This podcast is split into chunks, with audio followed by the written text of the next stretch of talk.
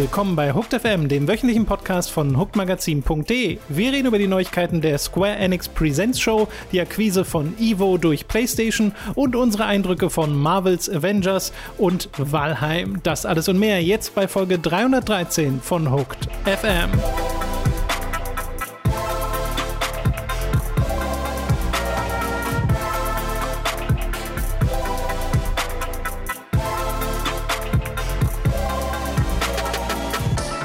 Begrüßen euch bei einer neuen Folge Hooked FM. Ich bin Tom, mir zugeschaltet ist wie immer der Robin. Hi Robin. Einen wunderschönen guten Tag. Hallo Thomas. Ich sitze gerade, Robin, in einem äh, Zimmer, das aussieht, als ob ich umziehe, weil ich hier bei mir einmal komplett alles umgeräumt habe, weil so nach einem oh. Jahr zu Hause arbeiten oh. ist bei mir mal der Punkt gekommen, wo ich dachte, oh Gott, ich muss was ändern. Weil es ist auch so ein Ding gewesen. Ich habe jetzt, äh, wir haben ja regelmäßig angefangen zu streamen, jetzt schon seit ein paar Wochen, Aha. und habe dann immer die ganzen Retro-Konsolen, die bei mir eigentlich in einer bestimmten Ecke stehen, immer irgendwie rausnehmen müssen aus dieser Ecke, an meinen PC ranmachen und es ist so langsam gewandert, weißt du? Die Retro-Ecke wurde immer leerer, weil ich die nicht immer wieder zurückgeräumt habe und jetzt habe ich alles mal neu organisiert in der Hoffnung, ja, wenn, dass das dann besser wird. Wenn ich dein, dein, dein Spielverhalten, auch dein Streamingverhalten angucke, ist es auch, äh, solltest du eigentlich ein Retro, den, sitzt du nicht einfach im Retro-Raum eigentlich? Ja, ist das so nicht dein Retro-Haus, dein Retro-Leben? ist nicht ganz unwahr, aber ja, das äh, finde ich nur ganz witzig, weil ich habe das ab und zu mal gelesen von Leuten, die so jetzt auch ins Homeoffice äh, verbannt sind und da muss man dann manchmal was ändern, damit man, damit einem nicht das Dach auf den Kopf fällt. Mhm. Ich weiß nicht, ob es dir da auch so geht oder ich meine, ich weiß, du, du willst ja eigentlich umziehen demnächst. Ja, genau, wir sind gerade auf der Suche nach, äh, nach Wohnungen, haben morgen noch eine Besichtigung. Äh, aber bei mir ist jetzt gerade auch schon hier so ein bisschen so, so aus, als ob wir schon am Umziehen sind. Äh, bei mir liegt es aber einfach daran, dass ich mir von mir gestern von dir einmal kurz das Oculus äh, Rift Headset abgeholt mhm. habe und der Aufbau davon immer involviert, dass oh ja. 33 Kabel durch bei uns das gesamte Wohnzimmer verlegt werden. Ähm, und der, ich muss den PC so aus dem, aus dem Schreibtisch rausziehen, damit das reicht. Und das sieht einfach wirklich einmal aus, als ob hier eine Bombe eingeschlagen wäre. Ähm, deswegen, I feel you. I feel you. Bei dir ja, führt es ja. immerhin irgendwo hin, bei mir nicht. ich hoffe, dass es irgendwo hinführt. Momentan sieht es auch noch einfach nur chaotisch aus. Hm. Äh, naja, wir beginnen mit den News der letzten Woche. Angefangen mit einer News, die mich gefreut hat. Denn es gibt ein neues Entwicklerstudio namens Haven von Jade Raymond. Und Jade Raymond war schon als Produzentin an großen Ubisoft-Titeln wie äh, Splinter Cell Blacklist oder Assassin's Creed beteiligt, hat dann lange Zeit über versucht an anderer Stelle Fuß zu fassen. Äh, bei EA Motive zum Beispiel hat sie an dem Star Wars Projekt gearbeitet, an dem zuvor auch Amy Hennig gearbeitet hat. Und äh, zuletzt war sie bei Google, um für Stadia exklusive Spiele zu entwickeln. Beides führte zu nichts. Also sie hat jetzt Jahre hinter sich äh, von Projekten, die in einer, einer Einbahnstraße endeten und hat sich mhm. jetzt halt gedacht, ja, komm mal, hier hat mein eigenes Studio auf. Mhm. Äh, und hat in Montreal Haven Studio, äh, beziehungsweise Haven heißt das einfach nur das äh, Spielestudio, ähm, aufgemacht. Auf dem PlayStation Blog wurde das angekündigt. Trotzdem ist es ein Independent Studio. Und ich zitiere einfach mal aus dieser Ankündigung, ja, den, den englischen Text von Jade Raymond. And so mm-hmm. today I'm announcing Haven, an independent studio where many of the talented game developers I have worked with for years and love dearly are coming together to do what we m- are most passionate about. It's time for us to refocus on games in a place where we can practice our crafts without any barriers or impediments. Und ich glaube, das mhm. ist ein Call-out an Google. Ja, äh, an, also war nicht, also und an ähm, EA ja auch. Und an da, EA, da hat ja. sie ja auch äh, mehrere Jahre gearbeitet. Ähm, und es scheint ja auch hier wirklich sehr auf Nummer sicher zu gehen, indem sie sich äh, ja einen Partner gesucht hat mit PlayStation, wo sie Vertrauen drin hat, dass da auch mal ein Spiel bei rumkommt. Mhm. Äh, und indem sie äh, jetzt quasi auch gesagt hat, ich mache jetzt was komplett eigenes. Ne? Also das war ja schon im Grunde bei EA so da wurde, da hat sie ja mit ähm, Motive Studios ein eigenes Studio formieren dürfen äh, oder hat, hat das dort formiert äh, für EA. Äh, nur da kam dann ja nicht so richtig was raus, weil dann war die ganze Sache mit Visceral Games und da mhm. sind sie dann reingezogen worden und dann das war einfach alles ganz, ganz, ganz, ganz, ganz viel hin und her. Und wir wissen ja auch, dass jetzt gerade vor ein paar Monaten das Spiel, was bei denen fünf Jahre lang in Entwicklung war, gecancelt wurde, wovon wir nur einen so einen ganz kurzen ja. fünf Sekunden Stunden Clip mal Stimmt. bekommen haben. Und genau, und das ist ja vermutlich, oder zeitlich passt es genau, dass das halt das Spiel war, was sie quasi sich am Anfang mhm. sich ausgedacht haben. Und das gibt es dann jetzt auch nicht. Äh, und dann, wie du selbst sagst, bei Google ist halt das rausgekommen, was bei Google rauskommt, nämlich nichts. Äh, das heißt, es ist, es ist mal wieder wirklich, wirklich Zeit. Und wenn man sich anguckt, was für ein, was für, also die Credits dieser Frau, ähm, dann bin ich da sehr, sehr gespannt drauf. Ähm, was ich ja, nicht ich gewusst auch. habe, bis gerade eben, oder wieder vergessen habe, was genauso gut möglich ist, ist, dass die als Managing Director an Metal Gear Solid 4 gearbeitet hat, Tom. Oh, das hatte ich auch nicht mehr im Kopf. Ja, Jade Raymond ist als Managing Director gecredited bei Metal Gear Solid 4. Na, jetzt, wenn sie so eine halbe Partnerschaft mit PlayStation hat, wobei das ja wirklich nur, ne, sie sagen ja, es ist ein Independent Studio, aber sie kündigt quasi für die PlayStation Community an, dass sie bereits an einer neuen ja, IP genau. arbeiten. Genau. Ebenfalls also, sehr wie bei Kojima eigentlich.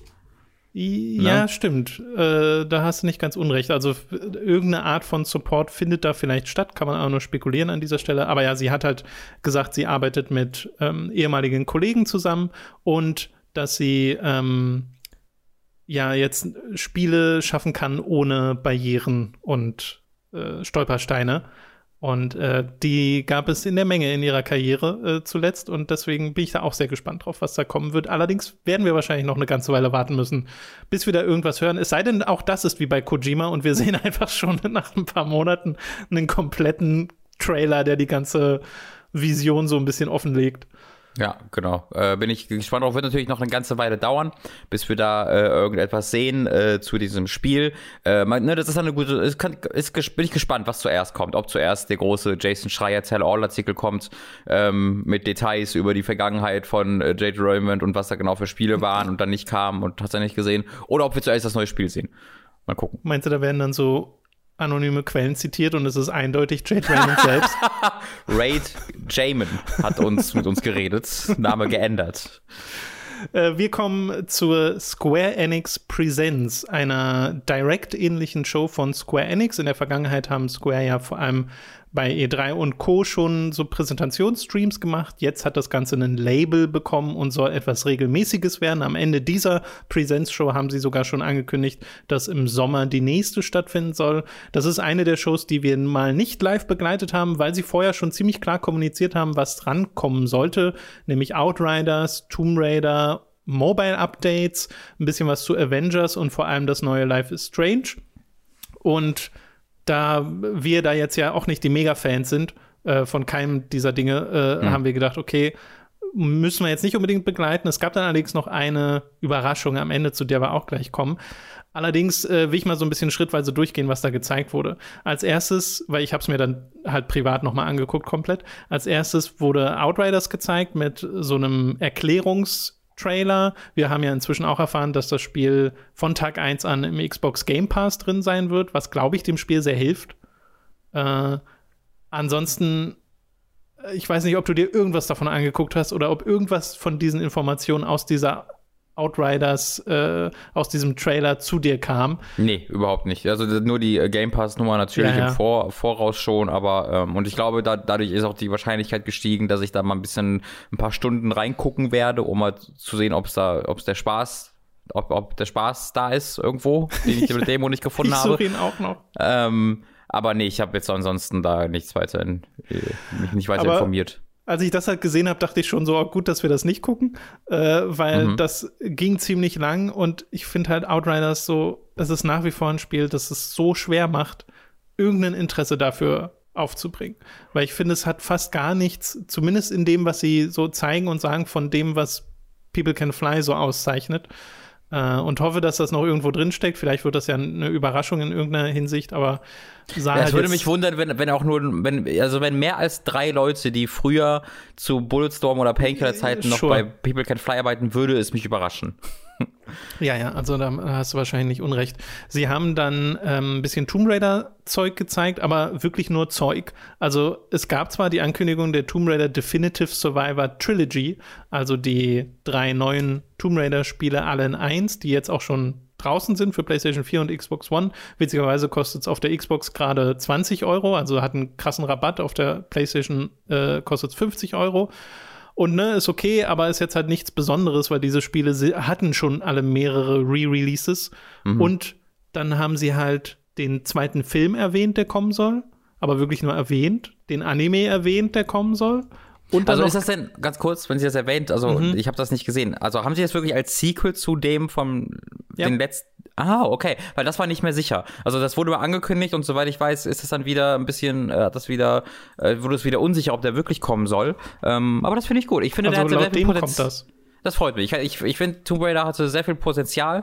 Äh, genau, im Oktober 2020 wurde der Film bis uh, delayed indefinitely, eben wegen mhm. Covid. Ähm, aber es ist schön, dass das nochmal bestätigt wurde. Äh, und ich sehe auch gerade, hat auch einen Director bekommen mit Misha Green im Januar. Sehr schön. Also ich finde, ganz kurz nur dazu, der erste Tomb Raider-Film war nicht besonders gut, äh, aber er hatte sehr viel Potenzial. Äh, und äh, ich hm. glaube, mhm. wenn, also es, er litt halt sehr darunter, dass er das machte, was auch das erste Tomb Raider das Spiel machte und so ein bisschen beschämt darüber war, dass es Tomb Raider ist äh, und erst am Ende so ein bisschen dann auch mal zu Tomb Raider wurde. Äh, das heißt, ja, wenn sie hier sich trauen, auch Tomb Raider ein bisschen mehr zu sein, äh, gerade mit der Darstellerin, die viel mehr kann, als sie im ersten Teil zeigen durfte, äh, dann würde ich mich sehr freuen. Sorry für diese Explosion. Ja, also mich, mich würde das auch freuen, wenn, wenn sie da eine Steigerung hinbekommen, weil das ist auch immer das, was ich höre vom ersten Film. Es ist halt wie das erste Spiel. Mhm. Und davon brauche ich nicht unbedingt einen Film. Ja, genau. so mein Gedanke. Äh, sie haben den Anime noch mal erwähnt und angekündigt, dass es ein Kochbuch geben soll, ein Tomb Raider Kochbuch. ja, das habe ich auf Twitter gesehen, dass das offiziell angekündigt wurde und ich dachte mir so, ja, ist okay. Dass, dass ich das gerade nicht gucke, ist glaube ich okay. Ja, und ja, aber vor allem das alles findet ja statt, also diese diese ganze Sammlung von kleinen Erwähnungen und dieser Definitive Survivor Trilogy findet statt im Zuge des 25. Geburtstags von Tomb Raider. Mhm. Und das ist doch super lame. Also ja. ich hätte gedacht, da kommt dann wenigstens noch mal, weißt du, wenn du so ein Definitive Trilogy Pack machst oder irgendeine Art von Re-Release, dann wäre doch cool gewesen, mal all die alten Spiele zusammenzufassen in so einem History Package oder so oder äh, hier bei Ubisoft gab es das ja mal, die Hanno His Anno Hanno die Anno History Edition. äh, die, so, sowas könnte ich mir auch für andere Spiele vorstellen und Tomb Raider wäre da auch ein Kandidat für.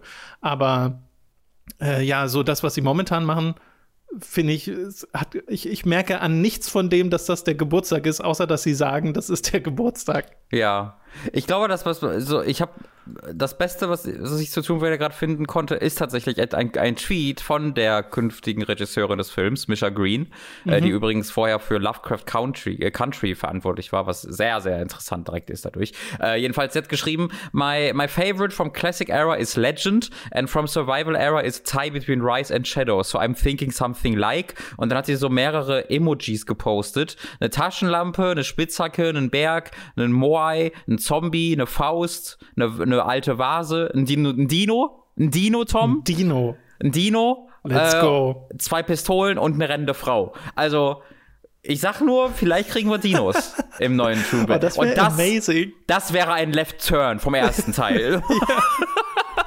Aber auch so, ich fände super, wenn das wenn das damit auch spielt, weißt du, wenn es nach wie vor so gritty und realistisch anmutet und mm. dann mhm. kommt einfach ein fucking T-Rex um die Ecke.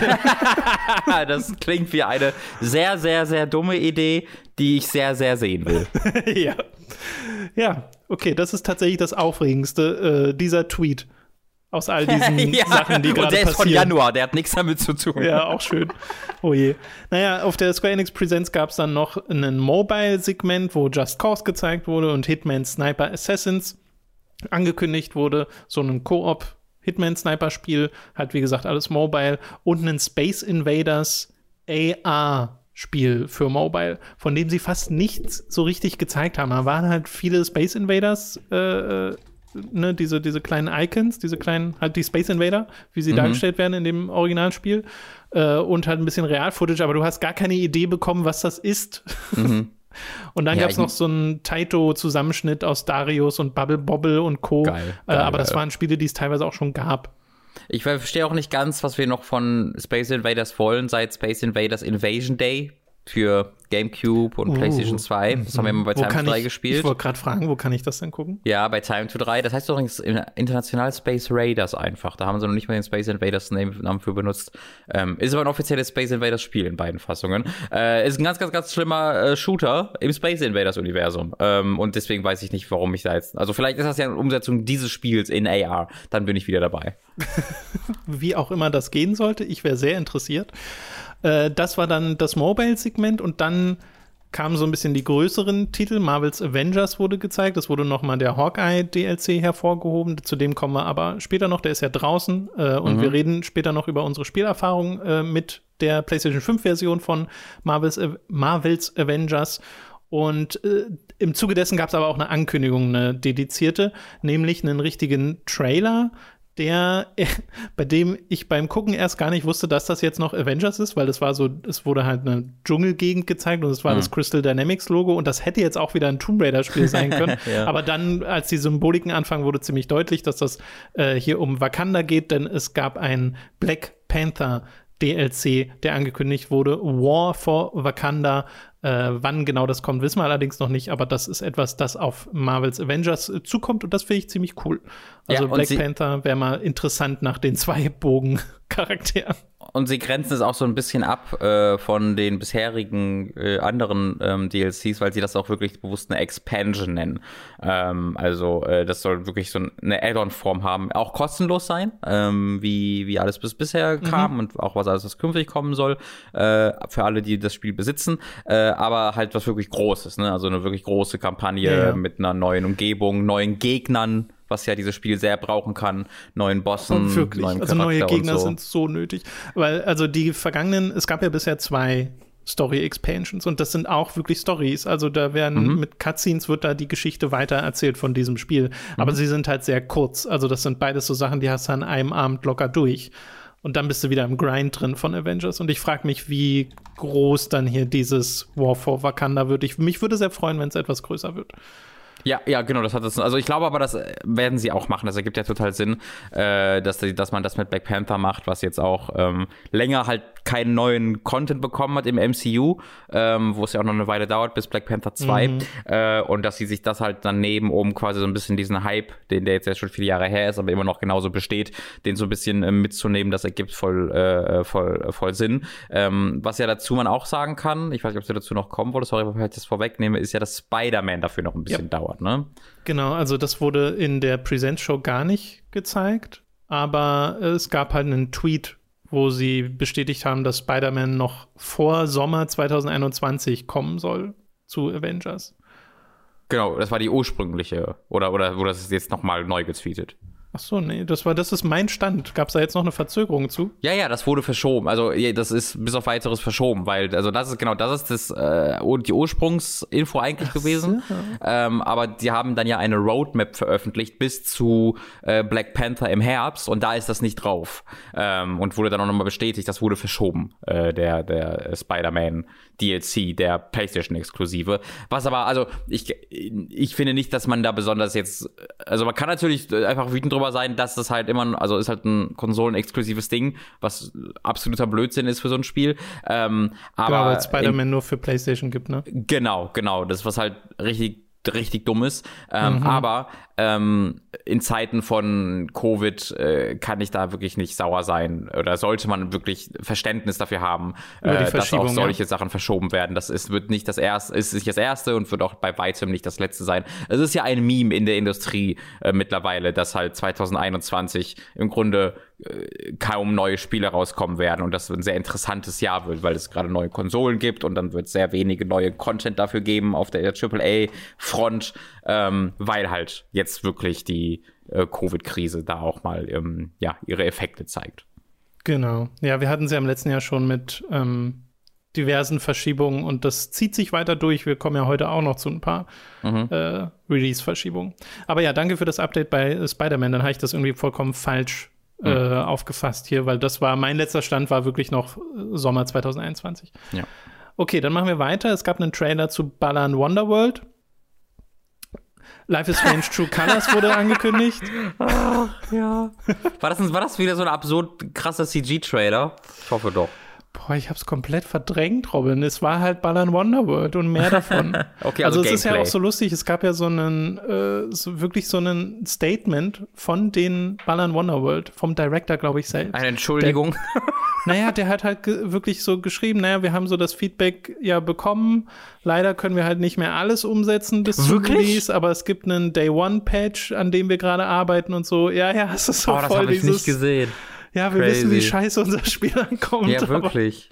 Äh. Übrigens, ich habe noch mal so ein bisschen, wenn du dich durch Wikipedia-Links klickst, der Entwickler, irgendwann landest du bei Blinks The Time, The Time Cat oder wie das wie du Titel war. Von Ballern Wonderworld? Ja, das sind so die gleichen Entwickler.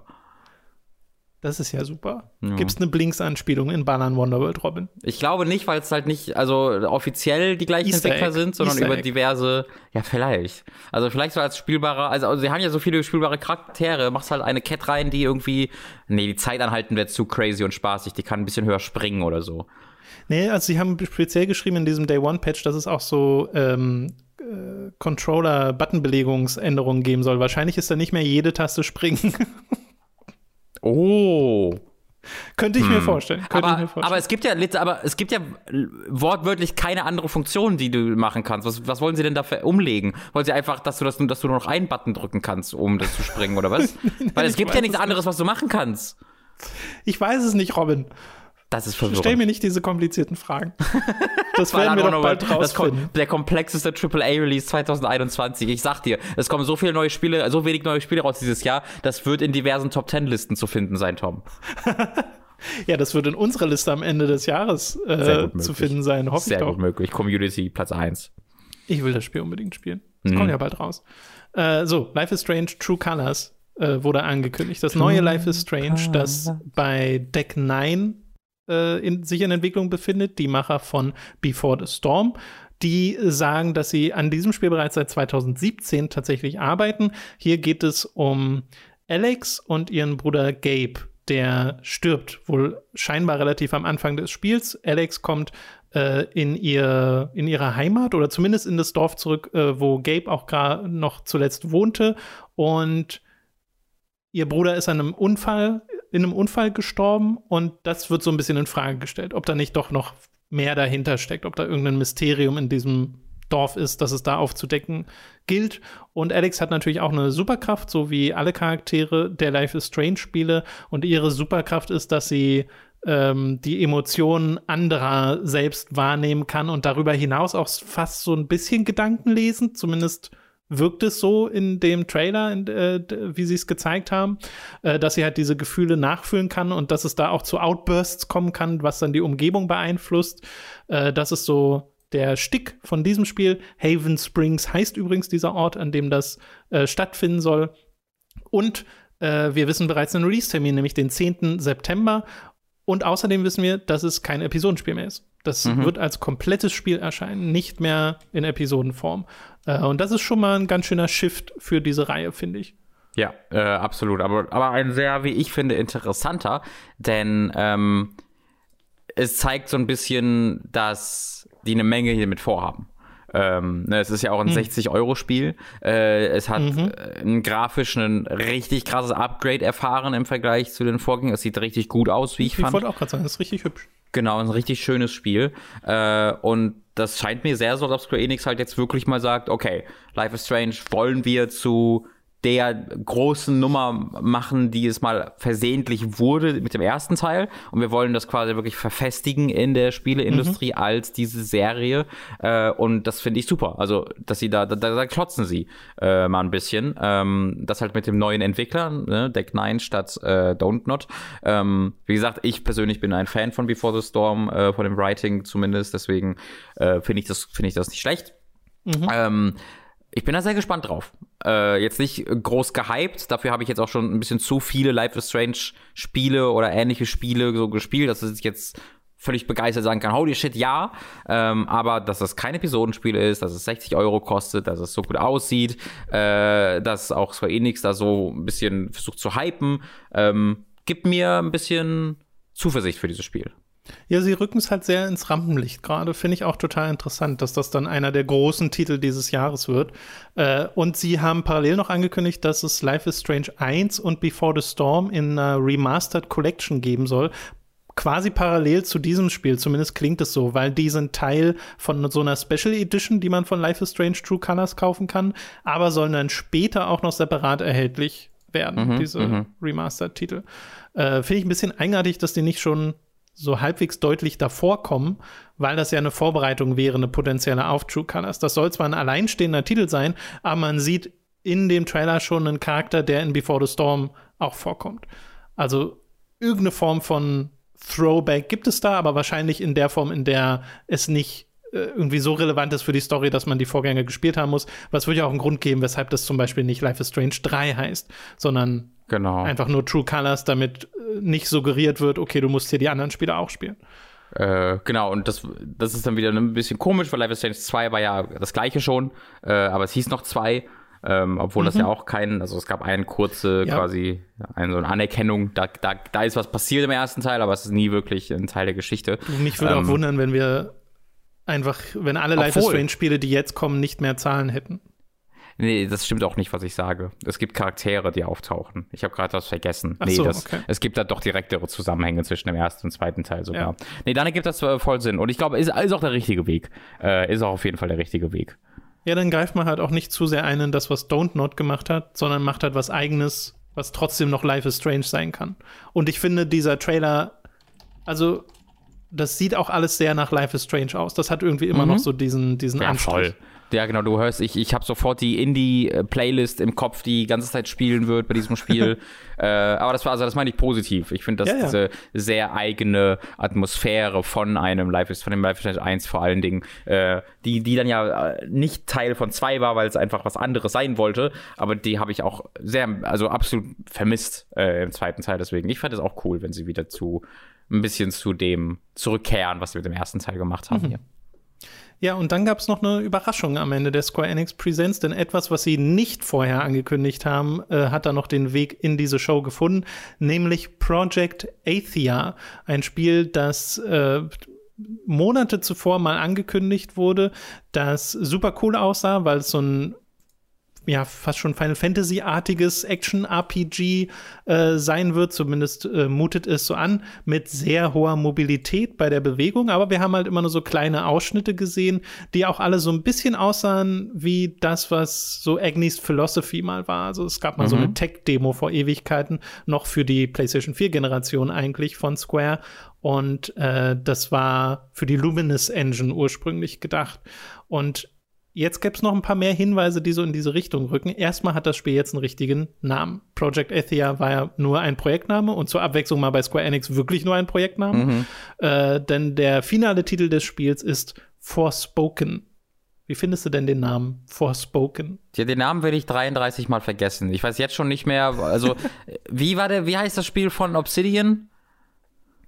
Das Spiel von Heißt das nicht Obsidian? irgendwie auch so, dass ja das, das halt, so. was sie jetzt machen, das große. Äh, Avowed. Avowed, Forspoken, das ist für mich alles so meaningless One-Word-Title. Ähm, da, ich glaube, dass ja, das, das werde so ich den Druck verwechseln. Von nee, überhaupt nicht. Namen wie Doom oder Quake. Genau. Das sind Sachen, die du dir merkst, aber Forspoken? Forspoken ist Avowed? wirklich. Ja, das ist beides so gar nichts. Äh, deswegen aber der Name ist bla, aber. Trotzdem Gott, die Frage: lieber das, lieber so einen Namen wie Forspoken oder lieber sowas wie die Kingdom Hearts Spiele, wo es dann einfach zehn Worte und drei mhm. Zahlen sind. Also da läuft es auf gleiche hinaus, dass ich beides mir nicht merken kann so richtig. Dann nehme ich auf jeden Fall lieber Forspoken. Okay. das kann ja, das ich dann Witzige, wenigstens ernst nehmen. Das Witzige ist, äh, bevor wir jetzt zum Inhalt des Trailers kommen, wo jetzt auch nicht so viel zu sehen war, aber ein bisschen was, es gab einen YouTube-Upload von diesem Trailer, ähm, der noch eine alte Beschreibung enthielt, wo das Spiel noch einen anderen Namen hatte, nämlich einfach nur Witch. Oh. Und das Weird. ist wiederum so ein bisschen ein Hinweis auf Agnes Philosophy, weil das ja eine Hexe mm. war, die wir da mm. gesehen haben. Right, right. Die auch in so einer fremden Welt war. Und ähm, ja, das finde ich irgendwie voll interessant. Ob das wirklich mal dann, muss ja eigentlich so sein, dass das ein anderer Titel ist und dass das irgendwie im Laufe der letzten Wochen, Monate, wie auch immer, dann nochmal den Namen geändert hat, weil Witch, finde ich, ist ein starker Titel. Äh, ja, ja, weiß ich nicht. Finde ich auch nicht, finde ich auch ein bisschen lame, ehrlich gesagt, aber. Aber leichter zu merken halt, als Forspoken. Das auf jeden Fall, aber es sind halt auch Namen, ne? Am Ende, am Ende des Tages ja, gewöhnst du dich irgendwann dran und das ist okay. Ja, ja. Ähm, ich fand sehr bei, also noch bevor wir irgendwie zu dem kurzen Gameplay, was man da nochmal sieht, kommen, äh, du, das, dieser Trailer besteht ja in der ersten Hälfte daraus, dass die Darstellerin, äh, ich weiß nicht, mhm. den Namen parat, dann habe ich da gerade nee, nicht parat. Leider nicht. Ja, also das ist ein, die Darstellerin des Hauptcharakters ein bisschen äh, zu uns spricht. Äh, und äh, da ist mir halt, also ich war direkt sehr überrascht von, oh mein Gott, das ist ein Square Enix AAA-Spiel mit einer schwarzen Frau als Hauptcharakter. Was, also cool.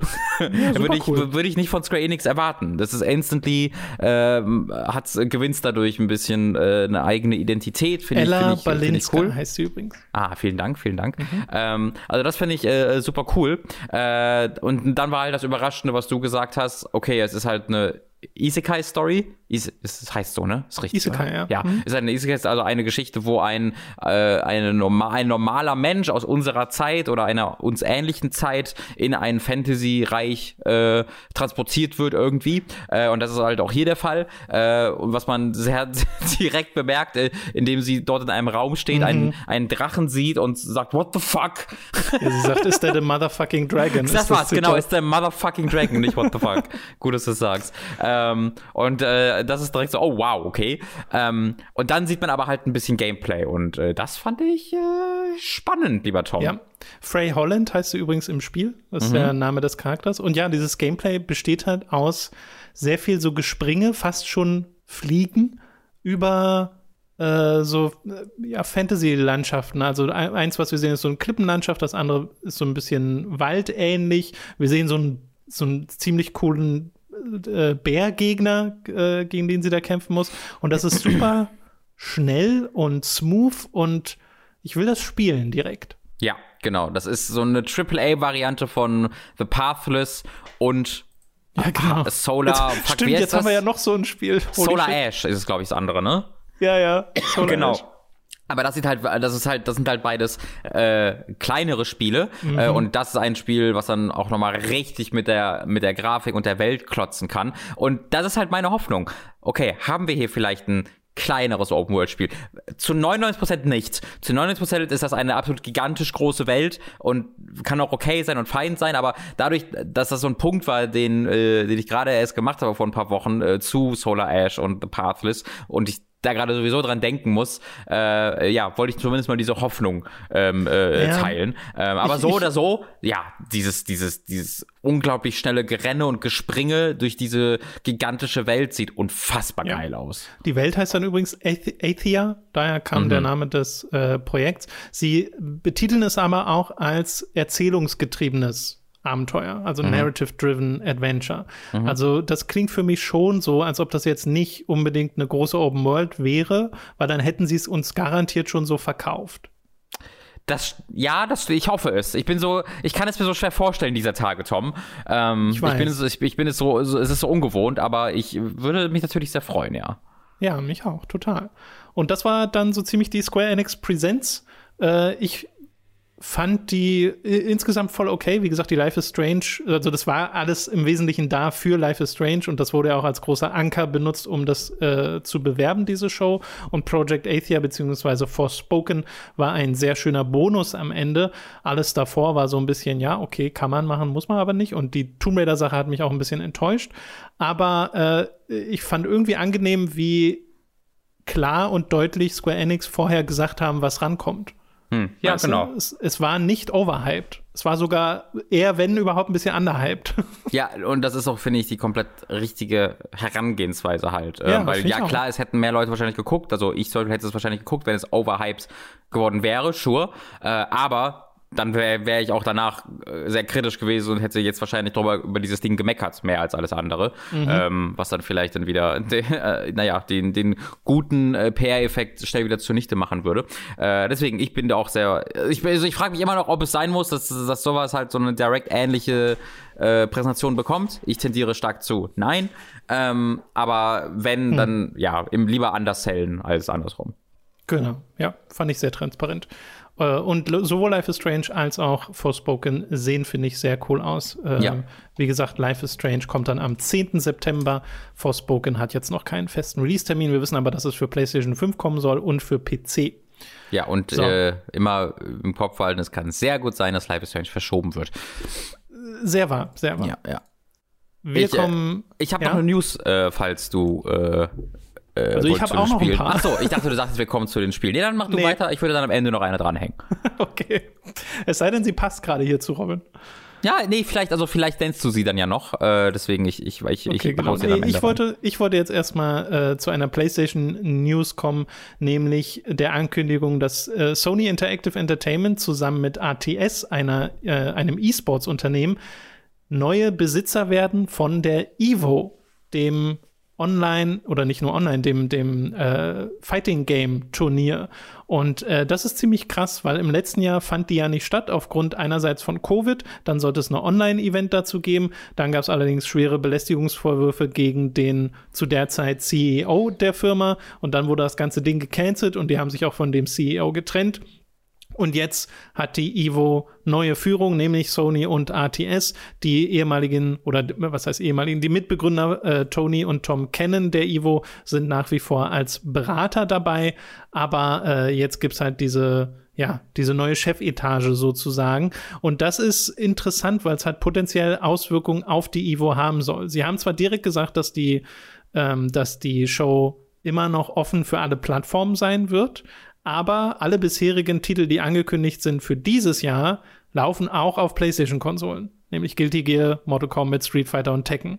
Und für dieses Jahr wurden auch schon Daten genannt, nämlich der 6. bis 8. August und der 13. bis 15. August, diese zwei Wochenenden, äh, an denen die Evo stattfinden soll. Und jetzt stellt sich natürlich die Frage, wenn PlayStation Mitaustrager dieses Events sind, machen dann die anderen Konsolenhersteller mit? Wird mhm. Nintendo dann nach wie vor Smash bringen? Wird Xbox dann, naja, Xbox hat gerade nichts außer Killer Instinct potenziell, was sie mit reinbringen können, aber werden die in Zukunft damit spielen? Ich finde es halt auf einer Seite total spannend, weil PlayStation damit so ein Commitment gegenüber Fighting Games äh, ähm, ausdrücken äh, und da vielleicht noch ein bisschen was in der Pipeline haben. Es gibt momentan auch viel Gedankenspiele darüber, ob bei Street Fighter 6 es so eine ähnliche Kooperation geben wird wie bei Street Fighter 5, nämlich dass das Konsolen exklusiv sein wird auf PlayStation. Und äh, ja, ist ein ganz schön, also hat mich sehr überrascht, der Move. Habe ich so gar nicht kommen sehen. Äh, ja, hat, glaube ich, niemand kommen sehen. Es ist halt auch, es, also es ist auch weird. Ich persönlich habe ja, also ich habe noch nie Ivo geguckt und habe da keine persönliche Verbindung zu. Ähm, aber ich finde das auch, ich, es fällt mir schwer, ähm, mir so vorzustellen, dass es einen wirklich positiven Effekt auf die Nummer haben kann. Ähm, weil, wenn du halt, du hast halt Nintendo erwähnt und Nintendo ist eigentlich dafür bekannt, immer und von all, über allem die komplette Kontrolle zu haben, äh, haben zu wollen. Ähm, und ich kann mir sehr, sehr, sehr schwer vorstellen, dass sie bereit sind, äh, ein von Sony ausgetragenes äh, Event mhm. in dieser Form zu unterstützen, ähm, weil ja auch Sony damit Geld machen würde in irgendeiner Form. Äh, deswegen, bei Microsoft kann ich mir eher vorstellen, bei, bei Nintendo schon, äh, schon schwieriger. Ähm, ja, aber auch, ne, die Frage ist dann so. ja auch auf lange Sicht, wie ist es bei Sony selbst? Also sie unterstützen das dieses Jahr noch, unterstützen sie das auch äh, fortwährend. Und wenn sie es fortwährend unterstützen, unterstützen sie das gleichberechtigt. Ja, wenn jetzt ein Sony-exklusives Spiel kommt, ähm, wird das, hat das, bekommt das irgendwie bessere äh, Platzierung äh, in, in, in, in dem Turnier oder sonst irgendwas. Und das, also ist es schwer vorzustellen, dass das nicht passiert bei, wenn das halt Sony gehört. Ähm, aber ich lasse mich natürlich gerne vom Gegenteil überzeugen. Ähm, es fällt mir jetzt gerade nur ein bisschen schwer, das so mit, das wirklich zu glauben. Ja, mir fällt das auch ein bisschen schwer, das einzuordnen. Und ich frage mich auch, wie sehr sich die Show so vom Look and Feel ändern wird. Also wie sehr wird das dann PlayStation gebrandet potenziell? Mhm. Äh, in welche Richtung geht das dort? Oder wird man es am Ende vielleicht gar nicht merken? Kann ja auch passieren. Äh, Glaube ich zwar nicht so richtig, aber ja, wird sehr interessant zu sehen. Wird Killer auch interessant zu sehen, wie dieses Jahr die Evo überhaupt aussehen wird. Der Arbiter in Killer Instinct, presented by PlayStation. das ist doch spannend. Ja, das, das Spannende sind auf jeden Fall. Vielleicht eröffnet es auch neue Crossover mit irgendwelchen PlayStation-Charakteren in anderen Kampfspielen, wenn das jetzt so, ein, ja. so eine Fighting-Game-Offensive wird. Oder, und das finde ich ist meine Lieblingsspekulation des Internets, PlayStation All-Stars kehrt zurück. Ganz groß auf der Evo. Ja. Oh boy. Das ja, diese Witze schreiben sich von selbst, ne? ja, naja, also, weil so wirklich PlayStation entwickelte Fighting Games gibt es ja in letzter Zeit nicht. Also, ja, ja. da ist PlayStation All-Stars, glaube ich, das letzte. Und dann gab es halt Exklusivdeals wie das mit Street Fighter. Aber Street Fighter wird, also weiß ich nicht, ob das groß mit PlayStation assoziiert wird jetzt, wenn die Leute Street Fighter hören mhm. durch diese Aktion, weißt du? Ja, ja, ja. Weil bei mir ist Street Fighter immer noch im Kopf plattformunabhängig, obwohl es das ja nur auf PlayStation gibt. Ist ein bisschen weird. Gut, äh, so viel zur Ivo-Nummer. Ich möchte noch Activision Blizzard erwähnen. Die haben nämlich in der letzten Woche über 50 Mitarbeiter entlassen, vor allem in Live-Event-Departments, so zumindest das offizielle Statement. Ähm, auf Bloomberg hat Jason Schreier berichtet, dass das wohl auch deutlich darüber hinausgeht, dass deutlich mehr als 50 Leute ent äh, entlassen wurden, auch aus anderen Departments und dass das halt in so einer ja, Planänderung stattfindet nach den ganzen, nach der ganzen Pandemie, äh, dass Blizzard da so ein bisschen umstrukturiert. Aber es findet halt wieder statt nach Rekordumsätzen der Firma, nach äh, größeren Auszahlungen für die Teilhaber, Teilhaber der Firma. Äh, und äh, das bekommt dadurch immer einen sehr bitteren Beigeschmack. Die Leute, die entlassen wurden, kriegen aber 90 Tage Abfindung und ein Jahr weitere Health Benefits und eine 200 Dollar Blizzard Store Giftcard. Was interessant ist. das ist äh, nicht interessant. Das ist unentschuldbar, Tom. Oh mein Gott. ist, ich finde halt, also für amerikanische Verhältnisse sind das wohl ganz gute Abfindungen, ne? 90 Tage und ein Jahr Health Benefits. Das heißt, die stehen nicht auf der Straße dann erstmal und haben nichts. Mhm. Äh, so, also das ist schon mehr als von bestimmten Dingen, die wir in der Vergangenheit von anderen Firmen gehört haben. Mhm. Aber diese Blizzard Gift Card wirkt wirklich wie so ein äh, sehr zynisches Statement. Ja, vor allen Dingen, weil, ich will das kurz nochmal nachgucken, konkret. Ich äh, habe nämlich im Kopf, dass äh, äh, im, im Zuge dieses, äh, diese ganzen News äh, wurde auch nochmal in, in den Mittelpunkt gerückt von den ein oder anderen Journalisten. Das möchte ich ja auch nochmal tun, dass äh, Bobby Kotick erneut einen Bonus von mehreren Millionen Dollar ja. bekommen wird. Und dass ja, ja. Äh, diese ganze Sparte, die ganze Activision Blizzard-Sparte, äh, unglaublich erfolgreich ist äh, und, und gut läuft und äh, Geld macht, ja. Äh, und da müssen wir einfach, das muss man einfach im Kopf behalten. Ja, es ist nicht so eine Firma, die gerade am Hungerstuch, na, am Hungerstuch nagt, sondern sie haben halt im, äh, ich, ich sehe es hier gerade, die Einnahmen pro Jahr, äh, die Net, also das, die Net Revenue, äh, und das war im äh, letzten Jahr höher denn je. Äh, die hatten ja, letztes Jahr ja, mehr, genau. Ähm, und das ja, das ist schwierig. Das ist halt immer der Kontrast. Äh, wenn du sowas hörst wie, okay, Umstrukturierung nach der Pandemie und so, das klingt ja nachvollziehbar. Ja. Wenn du es allerdings hörst in Zusammenhang mit Rekordumsätze in diesem Jahr der Pandemie, mhm. dann wird es halt zynisch. Ja, genau, genau. Äh, und deswegen fand ich es auch mal sehr relevant, das hier auch wieder zu erwähnen, äh, weil die Activision Blizzard Chefetage ganz, ganz schlimm ist. Kann man nicht anders sagen. Äh, so, dazu noch irgendwas, Robin? Sonst würde ich zu ein paar kleineren Ankündigungen kommen und danach können wir zu deiner News kommen, falls sie immer noch nicht dabei war. Okay, ist doch was Kleines. Genau, ich habe nämlich ein paar so Release-Anpassungen und Zusatzinformationen zu Sachen aus den vergangenen Wochen. Zum Beispiel, dass Shin Megami Tensei 3 Nocturne jetzt ein Release-Datum hat, nämlich den 25. Mai 2021 für die PlayStation 4, die Switch und auch für den PC. Das wird auch auf Steam erscheinen, dieses Spiel, was super cool ist. Ja, das ist exakt die News, die ich auch geben wollte, Tom. Sehr, sehr gute Ach, Arbeit. Super. Sehr, sehr gute Arbeit. Äh, weil, ich, weil ich da auch ein, äh, ja, ein sehr großes Interesse dran habe. Äh, und mhm. ich wollte halt auch dann nochmal gesondert erwähnen, dass ich nicht fassen kann, dass dieses Spiel, dass dieses Spiel 50 Euro kostet. What the fuck?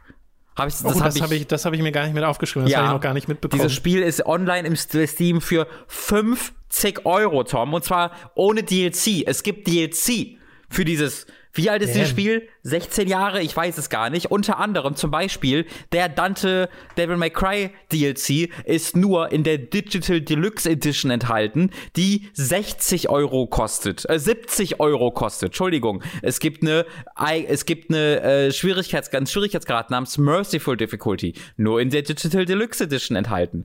All so ein Scheiß. Also um das Komplettpaket zu bekommen, äh, mit, äh, den, mit allen Schwierigkeitsgraden und mit Dante und äh, irgendwie noch ein, zwei Add-ons hier, muss man 70 Euro bezahlen schon für ein Remaster, das nun wirklich nicht so viel macht. Es ist höher aufgelöst. Die Musik, das weiß man dank des japanischen Releases, ist exakt die gleiche. Also das hat immer noch, es ist immer noch sehr blecherne, extrem, äh, äh, ich wollte gerade sagen, extrem niedrig, niedrig aufgelöste Musik. Äh, also sehr, sehr blecherne hm. mit sehr, sehr niedriger Bitrate. Äh, genau, wie, wie das halt bei, bei der PlayStation 2 manchmal noch war. Und das ist exakt, das hört sich richtig scheiße an. Und das verkaufen die für 50 bzw. 70 Euro? Uff. Big Off. Ja, also das mit dem Preis äh, hatte ich tatsächlich noch nicht gesehen. Das ist eine sehr wichtige Ergänzung, weil das ist ja wirklich, das ist ja Nintendo. Ja, das, das kann ich das gar nicht nennen. Völlig absurd. Das ist völlig absurd. Ich weiß nicht, was äh, Atlas sich da denkt. Ich weiß auch gar nicht, ob, also, ne, das hat ja eine Kult-Fangemeinde, ja. die das sicherlich kaufen werden, auch für diesen Preis, für die 50 Euro. Aber ich frage mich, ob das dem Spiel so gut tut, um über diese Kultfangemeinde hinauszustoßen, weißt du? Äh, ja, also ich würde es mir, also ich als jemand, der es damals nicht gespielt hat, für 70 Euro würde ich es mir nicht kaufen. Und für 60 und für 50 Euro wäre ich piss, dass dann so Inhalte nicht darin sind bei einem Remaster, das so viel später kommt. Genau, wenn du? wenigstens alles dabei wäre. Genau. Weil das macht immerhin Nintendo noch.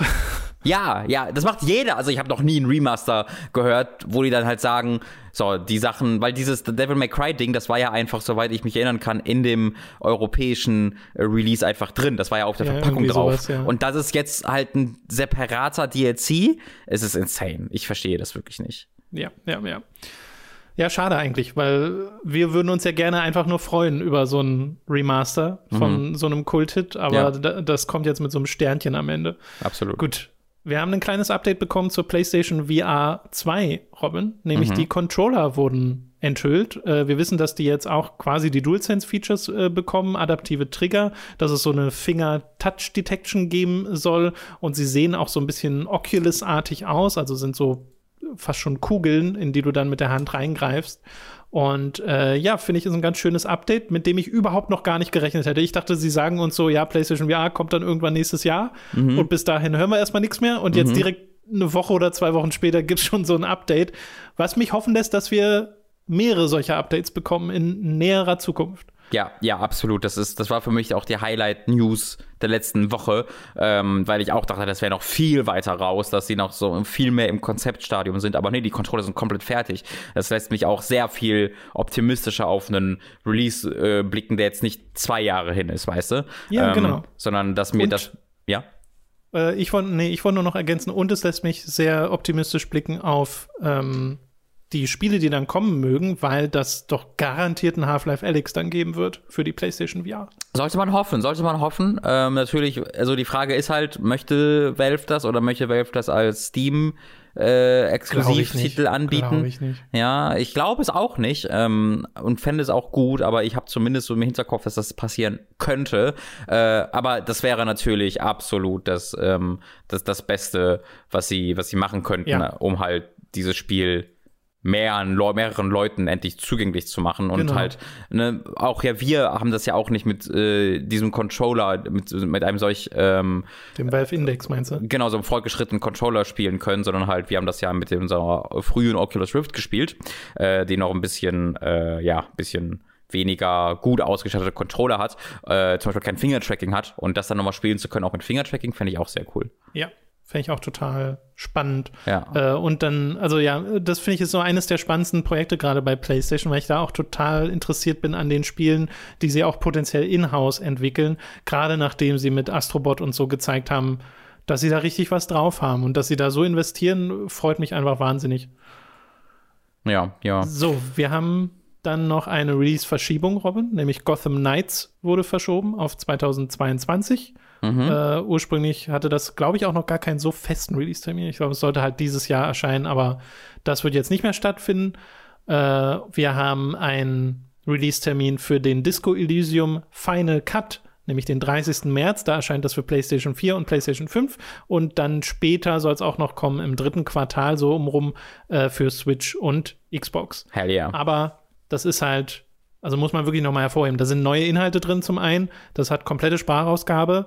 Äh, das kriegt ein richtiges, cooles Update. Äh, Freue ich mich schon richtig drauf, weil Disco Elysium ist hervorragend. Ja, gerade der Gedanke, dass irgendwie hier mein, ich habe den Namen jetzt ja nicht mehr ganz im Kopf, mein Detektivpartner, Kusaragi, hieß er so? Ja, irgendwie so. Ich bin, ich bin ja auch leider unsicher. Ken, jetzt sind wir wieder bei Ken Kutaragi. Ich glaube, so verdammt, ähnlich. stimmt, das haben wir schon mal gemacht. Das habe ich ja, schon mal ja, gemacht. Ja. Nee, das, ja, sorry, ich habe den Namen nicht mehr genau im Kopf. Ähm, ich guck den, mal nach. Ja, äh, die, der Gedanke, dass er komplett vertont ist, weil ich hab seine, ich liebe seine Stimme so sehr, das wenige, was man von ihm gehört hat. Ähm, da, da freue ich mich sehr drauf. Und was man dazu auch sagen kann, was ich sehr interessant finde, ist, sie geben verschiedene Modi. Also du kannst den Classic Mode auswählen und dadurch ist es dann zum Beispiel so, dass das Spiel immer noch so funktioniert wie vorher. Ja, falls du die Sprachausgabe nicht willst, weil du schnell durch äh, die, die Texte durchliest und durchskippst, kannst du die ausmachen. Und es gibt oh. noch einen dritten Modus, wo alles vertont ist, außer die inneren Monologe oder umgekehrt, eins von beidem. Ähm, das finde ich, find ich interessant. Ja, das finde ich total. Also, es ist übrigens Kim Kitsuragi. Mhm. Mhm, also durchaus mhm. verständlich, ja, wie dieser ja. Mix-up äh, zustande kommt. Mhm. Aber ähm, ich finde äh, total interessant, dass sie diese Modi anbieten, weil ich bin so einer dieser Spieler. Also gerade bei Spielen, die jetzt, bei denen visuell nicht viel passiert, bei denen ich wirklich nur lese, beziehungsweise einfach den Text habe und der wird dann vorgelesen von irgendjemandem, äh, tendiere ich sehr stark dazu, das selbst zu lesen und dann weiterzumachen. Äh, also mir nicht die komplette Sprachausgabe anzuhören, gerade wenn es auch so viel Text ist. Ja. Äh, weil ich dann lieber das in meiner eigenen Geschwindigkeit lese, so wie ich einen Roman lesen würde, als dann einfach nur still dazusitzen und zuzuhören. Äh, und Deswegen ist das bei mir auch gar nicht so ein Ding, dass ich jetzt sage, oh geil, komplette Sprachausgabe will ich unbedingt. Äh, aber ich finde die zusätzlichen Inhalte halt total spannend. Ja, ja, für mich ist, also ich, ich stimme dir im Grunde absolut zu, für mich ist das hier was Besonderes, weil die Sprachausgabe so was Besonderes im Ursprungsspiel schon war, weißt du? Diese, mhm. diese, so, so eine Sprachausgabe mit diesen, mit den Akzenten und Dialekten, den du hörst und die Sprecher, das, das ist sehr, also hört sich sehr, sehr ja. anders an als andere Spieler. Es äh, kriegt Persönlichkeit dadurch. Ganz genau. Und ich glaube halt, es kann noch mehr Persönlichkeit dadurch ähm, dadurch gewinnen. Ähm, aber ja, du wirst natürlich irgendwann dann anfangen, das, das durchzuskippen. Ich glaube, das mhm. ist ganz normal.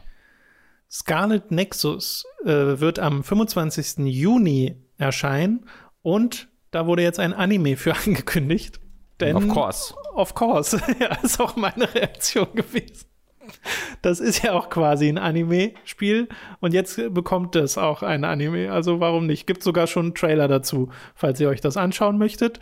Äh, ich weiß gar nicht, äh, ich, ich habe da keine direkte Vorfreude für zu Scarlet Nexus, aber mal reinschauen will ich schon. Ich ja, glaube, das ist so mein Stand. Ich glaube, das ist dann so ein Spiel, was man vier Stunden spielt und dann vergisst, dass man es gespielt hat. Wirklich. Ähm, aber ich würde mich natürlich auch freuen, äh, wenn dem nicht so ist und äh, wenn es ein bisschen mehr macht als jetzt das Spiel, dessen Namen ich schon vergessen habe, weil es dann im Endeffekt so.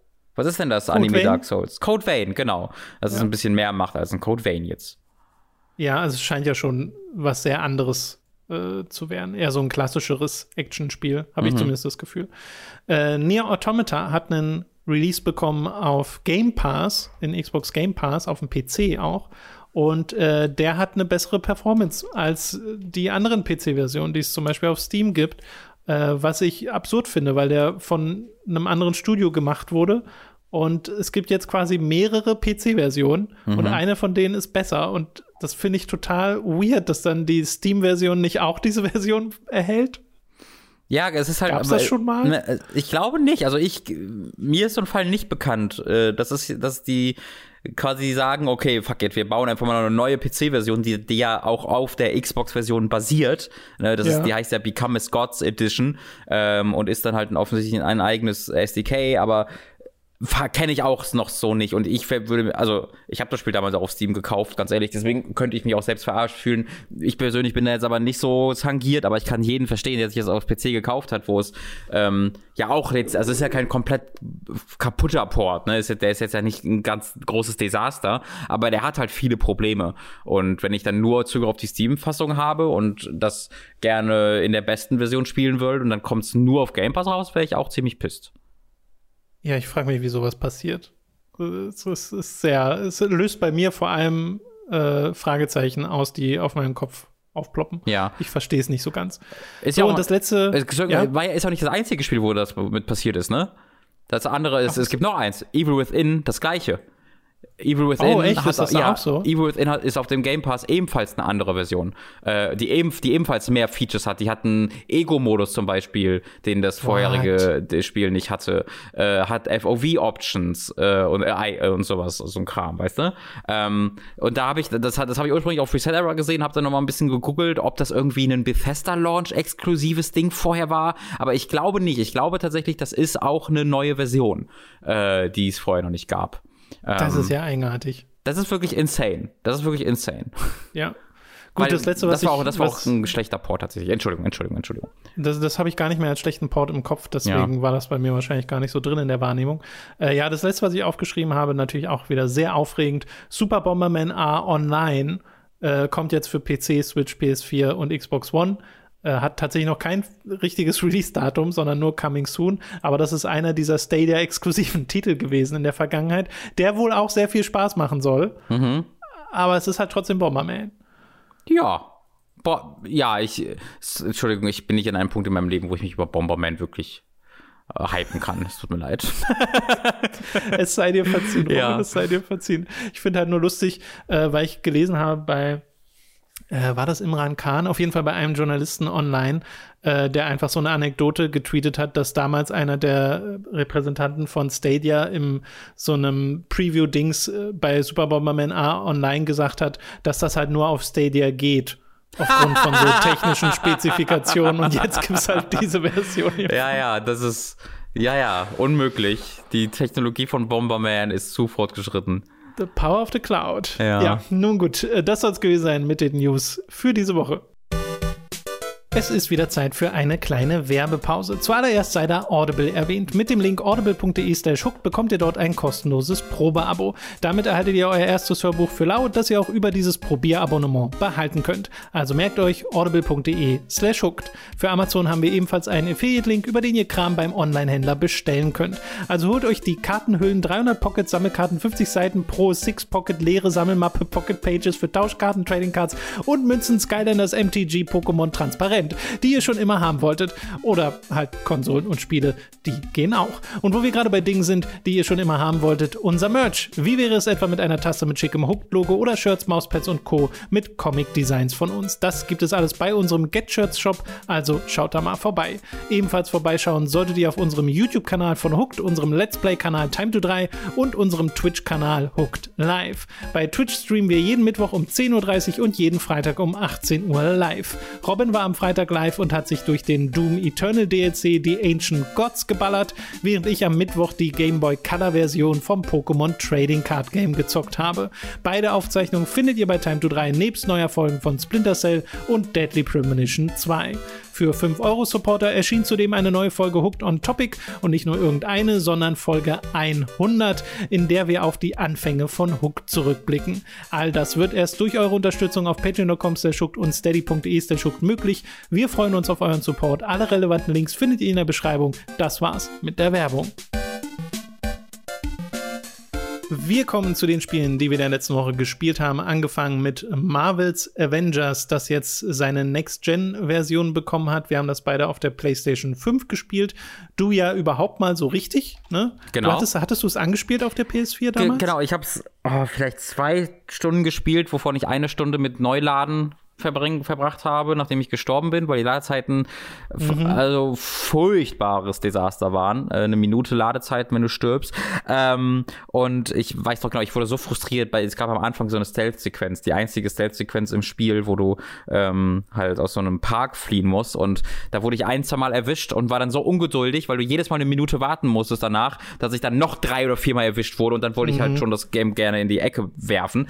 Äh, und hab's dann noch ein bisschen weiter gespielt. Also ich habe dann noch mal so so kurz als Hulk gespielt in dieser ersten Eismission, also in dieser Eisgegend, wo du unterwegs bist. Und dann, mhm. dann, dann habe ich im Grunde aufgehört, weil ich halt gemerkt habe, ja, das ist ganz nett, aber mit diesen technischen Problemen, also das ist, das, das klingt falsch, mit diesen Ladezeiten konkret, ähm, habe, will ich das jetzt nicht machen und das kommt ja eh auf Next Gen, deswegen spiele ich dann da und das habe ich jetzt auch durchgespielt gestern. Ach, durchgespielt sogar. Cool. Genau, äh, genau bev bevor wir darüber reden, Robin, mhm äh, eine kurze Vorgeschichte zu Marvel's Avengers auf der PlayStation 5. Ich habe ja die PS4-Version davon gespielt, äh, durchgespielt und habe darüber hinaus noch ein bisschen damals äh, von diesem Endgame-Content mitgenommen. Ich wollte also gerne meine Saves übernehmen mhm. von der PlayStation 4-Version. Mhm. Und äh, bei mir lief das folgendermaßen ab. Ich hatte die PS4-Version runtergeladen auf die PlayStation 5 in der Annahme, dass sie dann von alleine updatet mhm. auf die PlayStation 5-Version. Hab dann festgestellt, am Release-Tag, oh nee, macht sie ja gar nicht. Sie updatet ja gar nicht von allein. Und dann wollte ich die PlayStation 5-Version runterladen, hatte aber keinen Platz mehr auf der PlayStation 5, weil das halt nur begrenzt ist und die Spiele alle so riesig sind. Mhm. Dann habe ich also die PS4-Version von Avengers wieder runtergeschmissen und den Download von der PlayStation 5-Version gestartet. So, dann die PlayStation 5-Version angeschmissen und so gedacht, okay, nee, Moment. Story Progress 0%? Hä? Mhm. Also gar, mein Safe war einfach nicht da. Dann bin ich mal in den Cloud Safe gegangen und dachte so, wo ist es? Wo, wo, wo wie mache ich das denn? Äh, und dann nochmal aus dem Spiel raus, habe ich dich angeschrieben, habe dich gefragt, du wusstest es auch nicht. Du meintest, du brauchst deinen alten Safe nicht, du hast einfach von vorne angefangen. Genau, nee, äh, also, nee, also ich habe das und ich habe dir gesagt, mh, hm, du musst glaube ich das alte Spiel noch haben. genau, ja, genau. genau. du hattest so ein bisschen gemutmaßt. Ja. Und ich habe dann halt einen Twitter-Thread gefunden vom Play Avengers-Kanal, dem offiziellen äh, Twitter-Kanal von Avengers, mhm. in dem halt stand, dass man ernsthaft die PlayStation 4-Version braucht, die anmachen muss. Da gibt es jetzt ein neues Tab, wenn das komplett aktualisiert ist. Safe Migration, das macht man dann an und dann lädt es ein bisschen und dann hat man seinen Safe auch in der PlayStation 5-Version. Also musste ich die PlayStation 4-Version nochmal, die ich gerade deinstalliert hatte, nochmal runterladen, mhm. um dann das Spiel einfach nur anzumachen, auf Safe Migration zu drücken und äh, dann meinen Save zu haben. Und dann konnte ich die PlayStation 4-Version wieder deinstallieren und konnte in der PlayStation 5-Version von Marvel's Avengers äh, meinen Save laden. Und holy shit, Robin, ich dachte vorher, Smart Delivery auf der Xbox ist einfach nur so ein Marketing-Bla, mhm. weil das ist doch, hä, auf, also natürlich kann das die Konsole, warum denn nicht? Ja. Äh, und dabei ist es einfach insgeheim das beste Feature. Weil, was ist das denn? Was ist das denn für ein für ein User-Erfahrungs-Interface-Fuck-up bei Sony, dass, so, dass diese Versions- äh, Migration so scheiße funktioniert. Ich glaube, das ist Wie ist das denn zustande gekommen? Also, das ist halt einfach das Ergebnis davon, dass das nie geplant war und dann halt Xbox Smart Delivery angekündigt und dann mussten sie irgendwie das auch bieten, dass du kostenlos aufwerten kannst und dann hatten sie kein System dafür und there you go. Meinst du, meinst du, das ist wirklich so gar nicht geplant? Nee, gewesen? also äh, gar hundertprozentig nicht. Das war auch nie Thema bei Sony wirklich. Ähm, äh, und das haben sie auch, da haben sie auch nie so groß drüber gesprochen. Das ist so strange. Äh, und das merkt man ja auch. Also unterschiedliche Spiele machen das auf unterschiedliche Arten. Manche Spiele machen es wiederum gar nicht. Ähm, das ist sehr, sehr, finde ich, offensichtlich, dass das halt alles so ein bisschen notdürftig dann jetzt funktioniert und gemacht wurde. Äh, aber toll ist es nicht. Ja, also es ist halt ich habe hier meine shiny 500 Euro Konsole, mhm. die ja auch immer noch schwer zu bekommen ist da draußen, äh, die, bei der ich zum einen schon frustriert bin, weil der PlayStation Store einfach das Schlimmste ist. Mhm. Also schlecht sortiert und selbst wenn du weißt, was du suchst, findest du es manchmal nicht.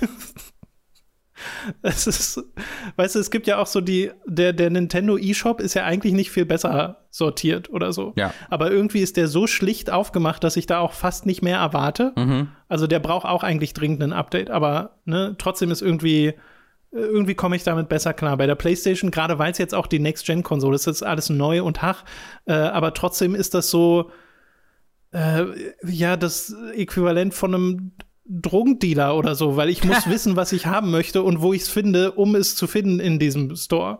Ja. Äh, und äh, das verstehe ich überhaupt nicht. Und dann kommt jetzt noch sowas dazu, dass diese Versionsunterschiede äh, dazu führen, dass ich erstmal mich im Internet belesen muss, wie ich einen Safe rüberkriege. Wie dämlich. Es Wie ist, unfassbar dämlich. Es ist, es ist super dämlich. Ähm, vor, ich habe letztens gesehen beim PlayStation 5 Store, dass du unter neue Releases gehen kannst, also irgendwie gerade erschienen. Und da war irgendwie der größte Teil, die mir angezeigt wurden, waren Spiele, die noch nicht draußen waren. Ja. Und ich dachte, ja, ja. das ist exakt das, was ich haben wollte. Vielen Dank. Gut. Es ist, es ist, oh, ja. I hate it. Ja, jedenfalls. Äh, dann habe ich Marvel's Avengers gespielt und ich habe jetzt nicht die Hauptkampagne gespielt, weil die hatte ich ja schon durch, sondern habe die beiden DLCs gespielt, die seitdem erschienen sind. Äh, das ist einmal der Kate Bishop DLC und einmal der Hawkeye DLC, der auch in der Square Enix Presents äh, gezeigt wurde, der so ganz frisch rauskam. Äh, über die kann ich gleich reden, aber erstmal können wir noch über deinen Kampagneneindruck reden, weil wir haben ja damals ähm, über meine Erfahrung mit dem Spiel gesprochen und ich fand ja die Kampagne äh, durchaus gut. Ich hatte ja auch meinen Spaß mit diesem Spiel. Mhm. Das wirkte auf mich immer Avengers wirkt auf mich auch jetzt immer noch wie ein Spiel, das wirklich kein Live-Service-Spiel sein möchte, aber muss, hm. aber trotzdem noch diesen, es hat diese Singleplayer-Kampagne. Also du siehst so, was es für ein Spiel hätte werden können. Und zu Teilen steckt das halt noch drin und macht auch Spaß. Mm, genau, also ich, ich hatte da wirklich Freude mit, mit meinem ersten Durchgang, mit ein paar Ausnahmen, äh, Ausnahmesituationen. Ähm, es leidet halt sehr unter der fehlenden Spieltiefe, weil die sich halt die komplett aufsparen für dann den äh, Post-Campaign-Modus, äh, also mhm. den, den, den Service-Modus dann quasi, weil ich habe schon jetzt sehr viel von Leuten gehört, die das Spiel länger gespielt haben, die äh, halt sagen, dass das Kampfsystem richtig cool wird. Ähm, wenn du viele Skills freigeschaltet mhm. hast und äh, dann äh, wirklich tolle Kombos da äh, zusammenbauen kannst, dann soll dieses Kampfsystem richtig, richtig, richtig toll sein. In der Kampagne merkst du davon halt leider recht wenig, weil du natürlich sechs spielbare Charaktere in einer, ich weiß nicht, zehnstündigen Kampagne oder sowas hast. Das heißt, du verbringst mit jedem dieser äh, Charaktere nur ziemlich wenig Zeit, am meisten ja noch mit äh, Miss Marvel, äh, würde ich, würd ich behaupten. Ähm, ansonsten switchst du halt äh, recht schnell dann zum nächsten, sobald du einen dann mal eine Stunde gespielt hast. Äh, deswegen hast du natürlich nie wirklich Zeit, dich richtig in einen reinzufuchsen und den auch weit weiter auszubauen. Ich habe mich so ein bisschen auf Iron Man konzentriert, immer wenn ich mich auf Iron Man konzentrieren konnte, weil ich den sehr mochte, mhm. wie er sich gespielt hat. Und selbst da bei dem bin ich dann Level 10 am Ende, glaube ich, gewesen. Und das hatte halt dann einen lächerlich kleinen Anteil an Skills freigeschaltet in diesem Gigant, in diesen drei gigantischen äh, Skillbäumen, wovon ich den letzten, der Mastery heißt, natürlich noch nicht mal angefasst habe, weiß gar nicht, was es ist. Ähm, und das ist halt schade, weil du hast eine hervorragend präsentierte Kampagne, die richtig toll aussieht, die super eingesprochen ist, die tolle Zwischensequenzen, äh, Zwischensequenzen bietet, ähm, die dann aber leider fast gar keine Progression zu bieten hat und deswegen diesen Tutorial-Gedanken nie so richtig verliert. Ne? Du hast bis zum Ende so das Gefühl, dass du hier ein, ein spielmechanisch langes Tutorial spielst, äh, mit viel Wiederholung drin, was total schade ist. Also ich würde voll behaupten, dass sich das durchaus lohnt, die Kampagne zu spielen, gerade wenn man dieses Spiel im Angebot sieht. Das gab es jetzt schon öfter mal für irgendwie 20 Euro oder 25, 30 Euro oder sowas. Und ich finde, das kann man durchaus mal machen, gerade in der Next-Gen-Variante, ähm, die dann auch noch wunderbar mit 60 Frames läuft. Aber trotzdem war auch immer der Gedanke dabei, ach schade, dass es nicht nur das ist und sich darauf richtig konzentrieren mhm. konnte. Ja, also das ja, ja, das deckt sich ja auch sehr mit meiner Erfahrung. Ich wünschte auch, Marvel's Avengers wäre einfach ein Singleplayer-Spiel. Ja. Oder zumindest, wenn es ein Koop-Spiel wäre, halt ein abgeschlossenes und hätte nicht diesen Live-Gedanken, äh, weil es für mich auch so wirkt, als ob der, äh, ja, als ob das Spiel so ein bisschen dagegen kämpft. So, mhm. weil wenn du dann in diesem Live-Part bist, machst du ja sich wiederholende Tätigkeiten die halt recht schnell recht ermüdend werden. Und was halt Spaß macht an dem Spiel, sind die Charaktere, ist das Kampfsystem, sind die Skills, die du dann auch in dem Mastery-Baum freischaltest, wo du wirklich deinen Spielstil nochmal anpassen kannst mit äh, den jeweiligen Charakteren. Mhm. Äh, und das ist richtig cool. Also da hat das Spiel wirklich was zu bieten. Aber um das wirklich äh, nutzen zu können, musst du halt quasi grinden. Musst du die immer gleichen Dinge grinden. Und dann hast du zwar so eine, eine, Handvoll verschiedener Missionstypen und hast ja auch diese verschiedenen Umgebungen und so, aber es fühlt sich halt alles gleich an, ja. weil du im Kern das gleiche machst und auch gegen die gleichen Viecher kämpfst. Genau. Und auch jetzt, als ich den DLC gespielt habe von Kate Bishop und Hawkeye und zum 12.000 Mal diesen Roboter auf vier Beinen bekämpfe, diesen großen, mhm. dann denke ich mir so, ja, also wirklich? Mhm. Wirklich? Ich bin jetzt zwar in einer neuen Umgebung, cool, aber schon wieder diese AIM-Roboter? Was soll das denn? Äh, und ihr arbeitet hier Monate dran. Und ich denke mir so, naja, das ist mir halt dann ein bisschen zu wenig. Und auch jetzt habe ich wieder festgestellt, das Spiel macht mir Spaß. Also ja. sowohl Kate Bishop als auch Hawkeye machen mir Spaß. Sie sind halt ein bisschen arg ähnlich, dadurch, dass es beides Bogencharaktere sind. Äh, aber trotzdem macht es Spaß, mit ihnen zu spielen. Aber das Drumherum hält dieses Spiel so krass zurück und dann kommt eben noch dazu, dass es auch so Sachen macht wie äh, bestimmte Twists und Turns, die es dann in der Story nimmt, wo das Spiel zum Beispiel in dem Hawkeye-DLC so tut, als wäre der Boss halt äh, der, der Payoff für alles, was dahin führt. Mhm. Und der Rest ist dann Teaser für die Zukunft. Aber dieser Payoff hat bei mir gar nicht gewirkt, weil erstmal ist der Boss auf dem Cover-Artwork zu sehen von dem DLC und er ist im Trailer gefeatured. Mhm. Der ist überhaupt keine Überraschung mehr und der Kampf ist nichts Besonderes. Mhm. Und ich dachte mir so, ja, toll. Habt ihr mir jetzt quasi schon längst gespoilert, was da passiert und darüber hinaus ist nichts mehr passiert. Ja. Und das ist so, das, das ist ja auch in der Kampagne das Ding, ne? Ist Captain America wirklich tot? Das ich frage so mich, was da passiert. Es ist so ja, dumm. Es ist, ist, unsagbar so dumm. dumm. Ich kann nicht betonen, wie dumm das ist, dass sie da und ein das, Mysterium... das ärgert mich, genau, und das ärgert mich umso mehr, gerade weil mir das Spiel Spaß macht. Mhm. Weil ich halt merke, oh shit, da kann da hätte was richtig krasses draus werden können. Und ich bin auch irgendwo noch interessiert, was sie dann mit Black Panther machen und so, weil dieses Prinzip wirklich die neuen Charaktere auch mit einer eigenen Story einzuführen und so, das finde ich ja super cool, dass mhm. denen dann wirklich so das Rampenlicht geschenkt wird. Äh, aber bisher war halt da nichts dabei, was allzu sehr rausstach. Und das wird jetzt halt im DLC so eine Zeitreise-Story aufgemacht, die halt auch selten dämlich ist in der Art und Weise, wie sie präsentiert ist. Aber das passt ja so gut zum Hauptspiel. Das passt sehr gut Wirklich, zum Hauptspiel. dieses Finale ist so ein halt absoluter halt, Nonsens vom Hauptspiel. Aber es ist halt ich bin ja auch von den von der Film äh, von dem Filmuniversum einiges gewohnt an mhm. so ein bisschen Dingen, die man als farfetched bezeichnen würde, ja. also sehr weit hergeholt im, äh, äh, in der Story. Und das ist das Gleiche hier im Spiel, nur alles in ein bisschen schlechter geschrieben, finde ich. Mhm. Zumindest im DLC. Im Hauptspiel, gerade Kamala Khan und so, fand ich tatsächlich sehr sympathisch. Äh, und da hat die Charakterisierung ja. an vielen Stellen bei mir für mich funktioniert. Äh, Was jetzt aber auch DLC hilft, ne? Also ich glaube, sie haben die, den Charakter von Kamala Khan besser noch aussehen lassen, als er ist, indem sie nur Kamala Khan Character Design gegeben haben. Das war eine ganz clevere Entscheidung. Das ist denen. wirklich so. Das ist unfassbar. Auch Hawkeye, wie sieht der denn aus? Es ist, es ist ich habe Tom, es ist, ich habe ich hab das auch nochmal auf, auf Twitter posten müssen, weil ich, ich kann nicht glauben, wie diese Charaktere aussehen. Hawkeye nee. sieht exakt so aus wie fucking Infam, Infamous Dude ähm, aus, äh, aus dem Infamous, Jahr. Ja. Äh, Infamous Cole Dude, McGrath. genau. Äh, diese, die sehen, keiner dieser Mensch hat ein Character Design. Wirklich, ich nee, sehe Tony Stark und dann ist er eine Sekunde später vom äh, Bildschirm entfernt und ich habe wieder vergessen, wie der aussah, weil er kein Design hat. Und das gilt für alle. Das, das, also Lucy hatte das auch gesehen und Lucy kennt auch die Filme nur so ein bisschen, so ein paar gesehen ja. und sie meint auch, das sieht aus wie verwaschene Version der Schauspieler. Ähm, das stimmt auch. Und dann war halt anscheinend. Und die sehen halt alle aus wie NPCs. Ja, naja, nicht, aber wie NPCs, die aus irgendeinem Zufalls, äh, äh, Zufallsfunktion von einem Character Generator gebaut wurden. Weißt du, von so einem MMO, einem mittelprächtigen, wo du dann auf Zufall drückst und dann kommt sowas dabei raus. Ähm, fand, also, und dann ist halt Kamala Khan die einzige Charakter, der nicht so ein bisschen aussehen soll, I guess, wie der Schauspieler, aber nicht ganz. Und deswegen konnten sie einfach einen Charakter bauen. Genau, sie ist ein eigener Charakter. Ja, Maria Hill ist, glaube ich, das Schlimmste, die so leicht aussieht wie die Darstellerin von Robin aus How I Met Your Mother, wie halt auch ja, im, im ja. Film, aber nicht ganz. Das ist ein absolutes Desaster, wie diese Charaktere aussehen, was dann umso stärker in den Mittelpunkt rückt, weil, finde ich, die Sprachausgabe, die englische, auch wenn sie halt so ein alles sehr bekannt ist, richtig gut ist. Also gerade, ich glaube, ich fand äh, Troy Baker als Bruce Banner macht richtig, richtig gute Arbeit äh, in diesem Spiel. Ja, ja, also durchaus. Ich finde halt auch, was da auch wieder so ein bisschen dann fehlt, ist so die Qualität der Mimik, weil manchmal wirkt das, ja, das nicht stimmt. ganz passend ja. zu dem, was dann auf dem Bildschirm passiert und auch immer noch sehr wie eine Studioaufnahme, die ich höre und nicht wie etwas, was in der Spielwelt passiert. Mhm. Äh, aber was mich beim, was mir beim DLC halt noch, noch aufgefallen ist, sowohl Kate Bishop als auch Hawkeye sind halt Smart-Ass-Charakter. Mhm. Beide. Mhm. Das heißt, die machen die ganze Zeit diese Sprüche. Die Tony Stark, ja schon, Tony Stark. Genau, das hast du ja schon von Tony Stark im Hauptspiel.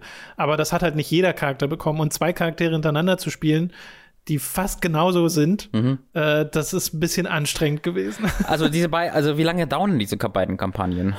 Nicht lange. Du, also wenn an einem langen Abend kriegst du beide hin, ansonsten halt beide jeweils an einem Abend. Ah, okay, also so vielleicht so zwei, drei Stündchen. Ja, ja. Okay. Also das ist nicht viel. Und du machst halt viel Kram, den du schon vorher gemacht hast. Ja, ja. Ergibt, ergibt Sinn, leider. Ja, ja, ja. Also das ist, dieses Spiel ist so merkwürdig, nach wie vor. Äh, und es gewinnt jetzt sehr dadurch von dieser neuen Performance. 60 Frames die Sekunde sind super nice. Äh, also vorher gab es ja auch schon den Performance-Modus, aber der lief ja nicht so stabil, äh, wie er es jetzt tut. Äh, trotzdem habe ich immer noch so ein paar technische Probleme gehabt mit dem Spiel. Immer mal wieder dauert das irgendwie zehn Sekunden, wenn ich aus dem Equip-Bildschirm wieder zurück ins Spiel möchte. Mhm. Also wo er bei mir hängen bleibt. Und es ist mir auch schon einmal abgestürzt wieder. Hm. Also stabil ist es auch noch nicht. Okay, das Problem, ich hatte, da hatte ich zum Glück gar kein Problem mit. Ich bin da technisch sehr, sehr angetan von gewesen. Okay. Ähm, das muss man also. Abgesehen davon bin ich davon auch technisch angetan. Es ist ja, ein hübsches Spiel. Es hat halt nur diese furchtbaren Charakterdesigns, wo ich dann auch teilweise durch ja. diesen Store gehe, ne? weil du musst ja bezahlen für die Kostüme. Mhm. Also für, auch ein, also nicht für denke, alle, aber halt für viele. Genau, für viele. Aber, aber auch da denke ich mir so, ja, nee, danke. Ja, ja. Äh, ich musste auch noch mal äh, sagen, hast du mal, bist du mal in den Quality Mode gegangen, weil du kannst ja auf der Next Gen sagen Performance oder Quality Mode, 60 Frames oder 30 Frames. Äh, ja, im direkten Vergleich ist das aber ein bisschen schwierig. Ist genau, ist ein bisschen schwierig mit einer Ausnahme, äh, nämlich wenn du den Hulk spielst, lohnt sich der Quality Mode. Also nicht so, so sehr wie den Zerstörungs Genau, der Performance Mode ist auf jeden Fall der, den man da spielen sollte. Ähm, aber wenn du halt den Hulk spielst, äh, entsteht jedes Mal so äh, Steinbrocken und Geröll entsteht, wenn du auf den Boden schlägst schlägst, ähm, was halt auf der, im 60 Frames Modus ploppt das einmal auf und verschwindet dann. Äh, Im 30 FPS Modus bleibt das liegen äh, und reagiert auch mhm. wiederum physisch mhm. auf das, was passiert. Das heißt, du haust zweimal auf den Boden, da steht äh, zweimal ganz viel Geröll und das Geröll reagiert dann auch physisch darauf, wenn du dann nochmal draufschlägst und irgendwann ist halt, wenn du einen Hulk spielst, der komplette Raum, in dem du gekämpft hast, einfach nur voll mit äh, Geröll überall, das äh, physisch reagiert. Und das sieht super cool aus. Ähm, so als Spielerei nur als kleiner Tipp. Es lohnt sich nicht, das so zu spielen, aber äh, ich habe das mal umgestellt und hatte da zehn Minuten Spaß dran. ich finde halt witzig, dass es, also mich würden mal eine Statistik interessieren auf PlayStation 5, wie viele Leute das in welchem Modus spielen. Ja, ja. Weil dann diese Spielereien, die dann drin sind, die ja sicherlich auch Entwicklungsressourcen fressen, mhm. für wie viele sind die dann überhaupt gut? Oder ist das dann schon Zukunftssicherung für die PlayStation 6 Version, in der dann das in ja, ja. 60 FPS läuft? Wenn Avengers erfolgreich auf der PlayStation 6 gebraucht wird, ja, ja. ja, das ist, also Avengers ist bei mir nach wie vor so ein Spiel, äh, das ich durchaus gerne spiele. Also so die, die, der, die unmittelbare Tätigkeit des Kampfes macht mir immer noch Spaß und ich mag auch dieses Skillsystem, was sie gebaut haben, sehr gern. Ich finde das Equip-System absolut furchtbar. Also selten ist mir Ausrüstung so egal in einem Spiel. Äh, ich drücke hier immer auf L2, bestes, beste Ausrüstung anziehen, fertig. Ja, ja, Und erst später ist ja auch überhaupt notwendig, da sich mit ein bisschen mehr mit zu beschäftigen. Ja, da, an dem Punkt ist man in der Kampagne noch nicht, auch am Ende nicht. Nee, in der Kampagne auf jeden Fall nicht. Da brauchst du eigentlich immer nur L2 halten. Ja. Äh, und ja, gleichzeitig bin ich halt ich bin so sauer auf so viele Dinge, die dieses Spiel macht, weil es so offensichtlich scheint, dass man es hätte anders machen sollen. Mhm. Und trotzdem funktioniert der Kern des Spiels. Ja, ja. Und das macht einen dann noch mal bewusst, wie viel Potenzial wirklich hier auf der Strecke gelegen lassen wurde. Voll. Und ich weiß halt nicht, wie sehr das Crystal Dynamics äh, vereinnehmen wird, dieses äh, Projekt in den kommenden Jahren, oder wie sehr äh, gibt es bei Crystal Dynamics jetzt, jetzt die Fraktion, die sich um Avengers kümmert und der Rest macht wieder was anderes. Keine Ahnung. Äh, ja, das Schwierigste ist, naja, also ich glaube schon, dass Crystal Dynamics auch an einem neuen Spiel arbeiten wird. Die sind ja wirklich sehr groß. Äh, und es wirkt ja. jetzt nicht so, als ob das ein komplett, also als ob es das komplette Studio in Anspruch nehmen würde, ehrlich gesagt. Ähm, was man hier sieht vor, bei, bei Avengers und ja, ich, ich hoffe ich es auch. Ich hoffe, wir, wir sehen noch was Neues, weil die haben sowohl, also die alten äh, Tomb Raider Trilogie, Legends, Anniversary und Underworld und die neuen beiden Tomb Raider Spiele, die sie gemacht haben, sind sehr unterschiedliche Spiele. Äh, äh irgendwie fühlt sich Avengers in Teil, das finde ich immer, das finde ich aber, glaube ich, am komischsten, wie weird sich das Platforming anfühlt in Avengers ähm, mhm. weil halt jeder springt, als ob er auf oh, dem Mond ja. äh, gibt. Aber das muss man natürlich machen, weil ja alles für alle bereisbar sein muss, ne? Und dann ist halt der Effekt. Ja, sie müssen alle überall rankommen. Genau. Deswegen fühlt sich ja, nicht ist, so richtig äh, gut an. Da möchte ich aber noch was, noch was erwähnen. Wie ging es denn dir mit dem Rumble beim PlayStation 5 Ja, den habe ich runtergestellt. Den kannst du zum Glück in 10er Stufen runterstellen äh, auf der in den Optionsmenü, weil äh, der also ich äh, vor allem im Spiel selbst oder im PlayStation Menü? Ich, obwohl ich weiß gar nicht, meinst du den Rumble oder meinst du die Trigger? Beides. Ah, okay. Also die, die, die Trigger kannst du im Spiel selbst äh, in 10er Stufen einstellen und das, das habe ich dann ja, auf 4 genau. gestellt oder so. Okay, weil ich habe die Trigger tatsächlich, also bei mir fing es so an wo, mit den Triggern, wo ich so dachte, oh nee, das, das geht ja gar nicht. Vor allem, weil ich halt die Bogencharaktere gespielt ja, habe, ja. die das ja die ganze Zeit brauchen. Nee, habe ich es auch erstmal runtergestellt und dann auch gemerkt, nee, ich will das gar nicht. Mhm. Äh, das, das stört mich einfach nur, wenn das die ganze Zeit hier diesen Widerstand gibt äh, beim Schießen.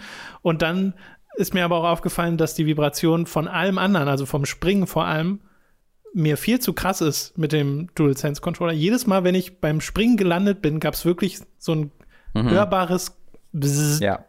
in meinem Controller. Und das, das, hat mich so genervt, dass ich dann die Vibration komplett ausgestellt habe. Ja, verstehe ich. Also, das ist jetzt hier nichts, was irgendwie groß der Immersion hilft oder so.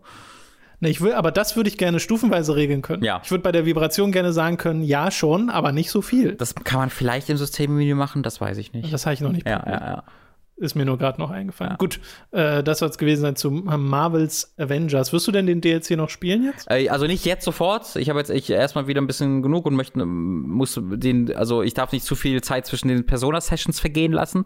Äh, deswegen werde ich den Wüstentempel noch ein bisschen weiter erkunden in Persona äh, ja. jetzt erstmal. Ähm, und äh, dann werde ich aber irgendwann nochmal dahin zurückkommen, ja. Okay, cool. Gut, äh, wir haben ja äh, vor einer Weile schon mal kurz über Valheim geredet, äh, weil ich jetzt mehrere Sonntage mit Mats und Olli verbracht habe, dieses Spiel zu spielen. Damals waren es halt irgendwie ein oder zwei Sessions und äh, jetzt sind es ein paar mehr. Und du warst jetzt auch dabei bei den letzten beiden Sessions und hast ein bisschen mit reingeschaut in dieses Spiel, das ja nach wie vor super erfolgreich ist, hat ja jetzt irgendwie sechs Millionen äh, verkaufte Einheiten, also wirklich ein ganz großer Hit. Und ähm, es macht mir nach wie vor Spaß. Es ist nach wie vor sehr schön. Also, das ist bei uns so ein Rhythmus geworden aus diesem Ausbau der eigenen Basis, äh, die immer größer wird, wo wir jetzt äh, so eine ganze Schmelz- äh, und Crafting-Anlage gebaut haben, um äh, in diese äh, in dieses Bronze-Equipment überzugehen und jetzt auch ein Boot gebaut haben und so ein Kram.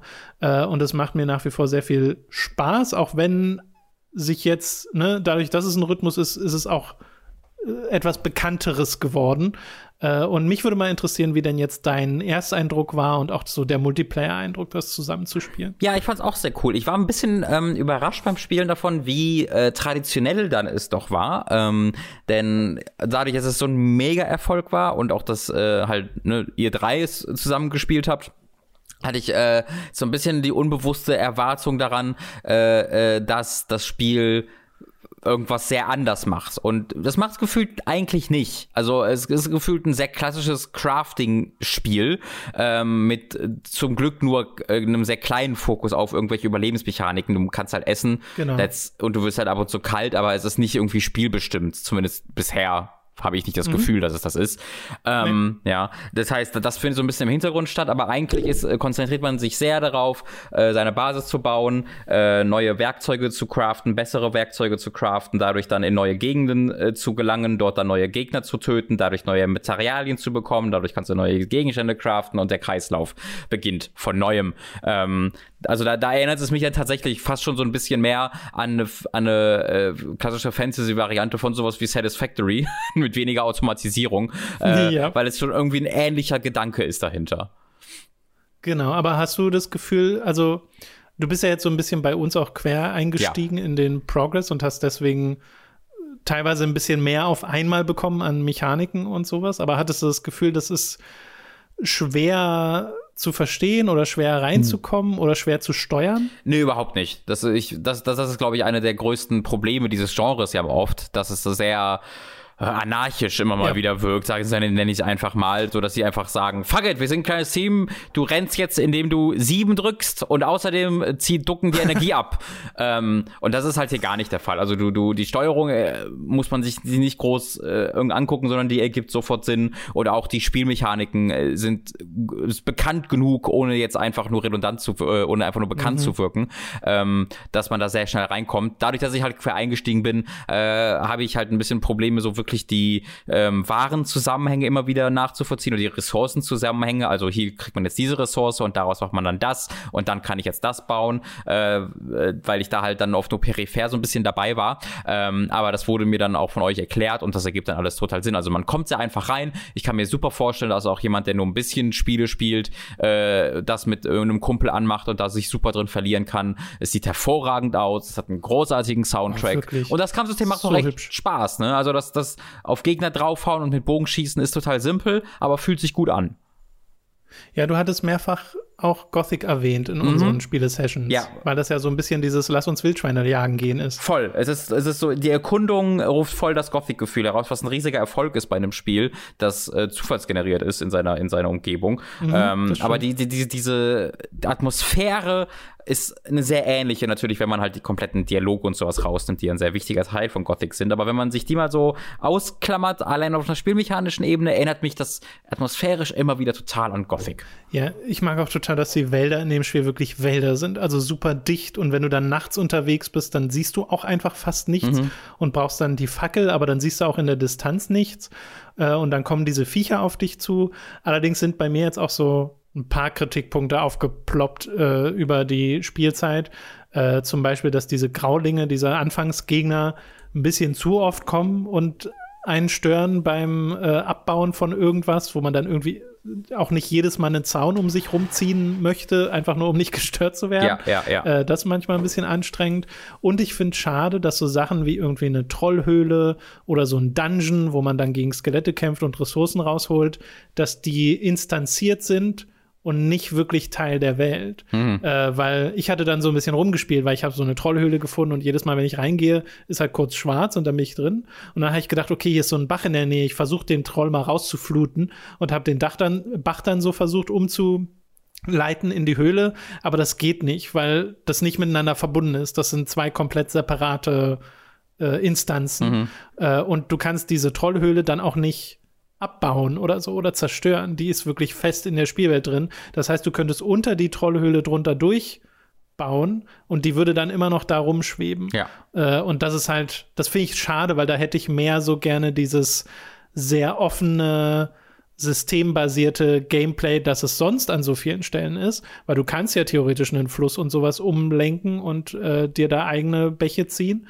Äh, aber es hat dann trotzdem seine Limitierung an manchen Stellen und die fallen dann umso mehr auf, je mehr Freiheit ich an anderen Stellen habe.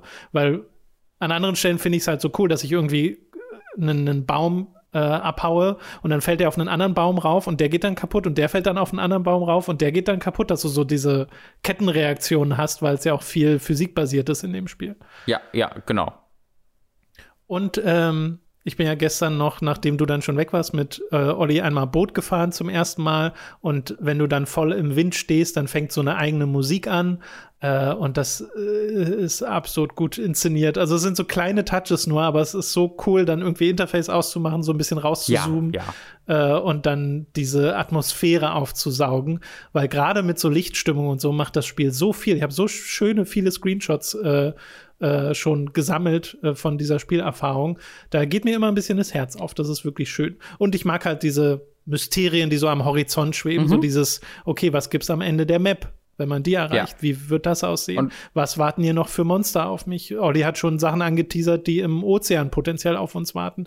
Und äh, dass es da immer noch so diese, diese, diese Entdeckerlust gibt. Äh, das macht sehr viel Spaß und dann kann ich auch sehr nachvollziehen, warum das Spiel so erfolgreich ist momentan. Ja, also und das ist halt vielleicht, du hast es gerade super äh, erklärt, was ich meine. Mit, mit den all das, was du gerade gesagt hast, kann man wunderbar auf Gothic ähm, anwenden. Äh, diese hm, Atmosphäre, ja, das Wundern, was mhm. da kommt und so. Da hast du exakt das beschrieben, äh, was ich versucht habe zu erklären. Cool. Ja, schön. Das, äh, dann sind wir durch mit den äh, Spielen dieser Woche. Avengers und Valheim, sehr unterschiedliche Dinge. Mhm. Äh, was, was steht denn eigentlich an, Robin? Was kommt denn als nächstes raus? Ich weiß ja, dass Nier demnächst rauskommt, Nier Replicant. Äh, da freue ich mich schon sehr drauf. Mhm. Äh, bei uns im Haushalt sehr, sehr, sehr, sehr. Also ich habe, glaube ich, ich habe selten einen Menschen so gehypt auf irgendwas Warten sehen wie Lucy auf äh, Binding of Isaac, das neue Add-on, äh, oh. das dann quasi ein Sequel ist. Ja, also das ist halt, das ist halt ein Repentance. Ja, genau, das kommt halt als DLC raus, aber es ist quasi ein Sequel ähm, mit allem, was es drin hat. Und Lucy hat halt, ich glaube, 750 Stunden in Binding of Isaac, dem der neueren Version, weil Rebirth mhm, was glaube ich, äh, und 350 Stunden in der Ursprungsversion und hat beides auf 100 Prozent gespielt. Damn. Ja, also ultra, also ultra Fan diese, dieses Spiels und äh, die freut sich sehr, sehr, sehr, sehr doll auf den Release in einer Woche von, äh, von Repentance. Yeah, yeah. Gucken wir mal, ob er was. Es kommen so viele, so viele coole Sachen raus. Kommt ja jetzt auch It Takes Two. Ja, genau, da, ja. Mhm Da bin ich, glaube ich, sehr, sehr, da, genau. da, bin ich sehr, sehr gehypt drauf. Du hast äh, Nier bereits erwähnt. Äh, etwas, was, was vielleicht einige Leute sich heute auch schon erwartet haben, äh, wo ich aber erst eine Folge von gesehen habe, ist äh, der dritten Staffel von Drive to Survive. Die ist jetzt erschienen. Äh, der oh. Formel 1 Doku über die letztjährige cool. Saison. Äh, denn diese Woche geht Formel 1 wieder los, lieber Tom. Äh, auch das ist jetzt Also nächste Woche Formel 1 Fest? Äh, nächste Woche sollte dann eigentlich wieder Formel 1 Fest geben. Äh, Ey, der beste Teaser für den Podcast. genau. Und vielleicht kann ich dann auch über, über, über Drive to Survive äh, sprechen. Weiß ich noch nicht ganz genau, ob ich das, ähm, ob ich das gucke äh, diese mhm, Woche. Mhm. Äh, also das sind gerade so Sachen, die ich unmittelbar im Kopf habe. Ich spiele jetzt gerade ein Spiel, das nennt sich Paradise Lost. Das werden wir dann auch, da haben wir auch ein bisschen was im nächsten äh, Podcast zu. Da freue ich ja. mich sehr drüber zu reden. Ja, gibt Ja, es kommen halt jetzt eigentlich. wirklich, also es kommt Monster Hunter Rise, kommt noch in diesem Monat, mhm. äh, steht kurz vor Release. Äh, New Pokémon Snap äh, kommt ja, right. in so einem Monat, ein bisschen mehr als einem Monat. Da bin ich wahnsinnig gespannt drauf. Mhm. Also wirklich ein absurd großer Hype für dieses Pokémon-Fotografiespiel. Auch da, auch da geht's äh, Lucy genauso tatsächlich. Ja. äh, ich bin sehr gespannt auch auf Returnal, was im nächsten Monat erscheinen soll. Mhm. Und dann kommen wir schon fast in die Region, wo Resident Evil Village erscheint. Also ja, das ist für mich einer der weirdesten Releases, weil da ich so gar keinen Hype für empfinde, aber ich freue mich trotzdem, das zu spielen. So, ich weiß darüber nichts über dieses Spiel und ich habe auch gar keinen den Drang, irgendwas mehr darüber rauszufinden. Aber ich glaube, dass ich sehr viel ja, Spaß mit diesem Spiel haben werde. Ich wollte ja eigentlich Resi 4 vorher nochmal durchspielen. Ich weiß nicht, ob ich das schaffe, gerade mit auch all den anderen ja, Spielen, die gerade drumherum erscheinen. Äh, aber ja, das nur als kleiner, als kleine Vorschau auf das, was da kommen mag. Äh, wir würden uns freuen, wenn ihr dann auch da dabei seid, wenn wir darüber quatschen hier bei Hooked FM äh, und potenziell in Videos oder Streams. Ihr könnt uns unterstützen auf patreon.com slash hooked und steady.de slash hooked. Ab 5 Euro erhaltet ihr dazu auf alle exklusiven Inhalte, wie zum Beispiel die Hooked on Topic Folge, die jetzt kam, die 100. Hooked on Topic Folge, in der wir einen Blick zurückgeworfen haben auf das Jahr 2015 und 14, also quasi die Anfänge von Hooked und da mal uns ähm, ausgetauscht haben über alte Videos, alte Projekte, wie die Einfluss haben auf aktuelle äh, Formate und sowas. Und das hat super viel Spaß gemacht, Robin. Ja, auf jeden Fall. Das war ein das war sehr, sehr schöner Blick zurück, ähm, ja. wo man, also man blickt nostalgisch darauf zurück und das an sich ist, äh, kann, da werde ich nie müde zu erwähnen, wie seltsam das ist, aber ähm, ja, das war das wirklich, wirklich seltsam. das war wirklich äh, Übrigens, äh, parallel dazu finde ich ganz äh, äh, witzig, hat Mats bei der Superkreuzburg äh, gerade so ein Superkreuzburg Highlights Video rausgebracht, auch von den Jahren 2015 oh. bis 2016. Das habe ich dann direkt noch ein Video, direkt zwei Videos gebracht. Ich höre hör auf. Genau, ja. Das kommt nämlich kurz nachdem er mit Basti, äh, wo es auch super schön war, Basti mal wieder zu sehen, mhm. äh, Mad Games Tycoon 2 gespielt hat. Also die beiden Sachen könnt ihr euch unbedingt mal angucken auf dem Superkreuzburg-Kanal bei Mats. Äh, bei uns äh, könnt ihr noch zu Podcast-Produzentinnen werden, ab 25 Euro pro Monat. Wir bedanken uns jetzt nämlich bei den folgenden Podcast-Produzentinnen. Ah, der Anfangsadler, Michael Noritz-Wolf, Jan Lippert, Ejenjas, Mike Reichel, Felix Weiß, Chipza, Christian Hündorf, Der Weihnachtsdrache, Donathan Styles aka Don Stylo, Dopsy, Fure96, Hauke Brav, Higa Diga, Lennart Struck, Lignum, Leaders Last Time in the Spotlight, Markus oh, Ottensmann, McLovin 008, Michael, mm, ich bin das Mittelmammut, Nomimon digitiert zu, Oliver Zirfers, Raun, Ralle, Rick O, Simon Dubicai, Sir Lewis Hamilton, The Nerdus Maximus, Tommy88088, Zombie und die Schlussschlange. Die Schlussschlange. Pause. Oh, ja, ja, ja, ich habe gewusst, was kommt, Tom. Äh, danke an alle Podcast-ProduzentInnen. Das war's mit diesem Podcast. Vielen Dank fürs Zuhören. Das hat sehr viel Spaß gemacht, Raul. Mhm, mh. Hatten nicht so viele Spiele in äh, dieser Woche, aber äh, wie wir gerade festgestellt haben, wird sich das sehr schnell ändern. Oh ja, äh, und dann gucken wir mal, ob das dann im Ende des Jahres, Mitte des Jahres nochmal so, äh, nochmal eine neuen, äh, nochmal eine Welle gibt oder ob das die letzte für dieses Jahr bleibt. Aber selbst dann haben wir ein neues Nier ja, und Nier und neues bin ich aber po wirklich, Da bin ich wirklich gespannt drauf. Ob wir vielleicht mal einen etwas dünneren November haben werden oder sowas? Äh, ja, kann, das kann ich mir sehr, sehr gut vorstellen. Ja. Aber erstmal, Robin, Balan Wonderworld 26. März 2021. Woo! Let's go. Ich möchte mehr von diesem Spiel sehen. Can't wait. Und gleichzeitig auch wirklich nicht, aber, ja. aber ich werde es mir definitiv angucken. Das wird aufregend. Äh, okay, das soll es gewesen sein. Euch noch einen schönen Tag und eine schöne Woche. Bis zum nächsten Mal. Tschüss. Tschüss.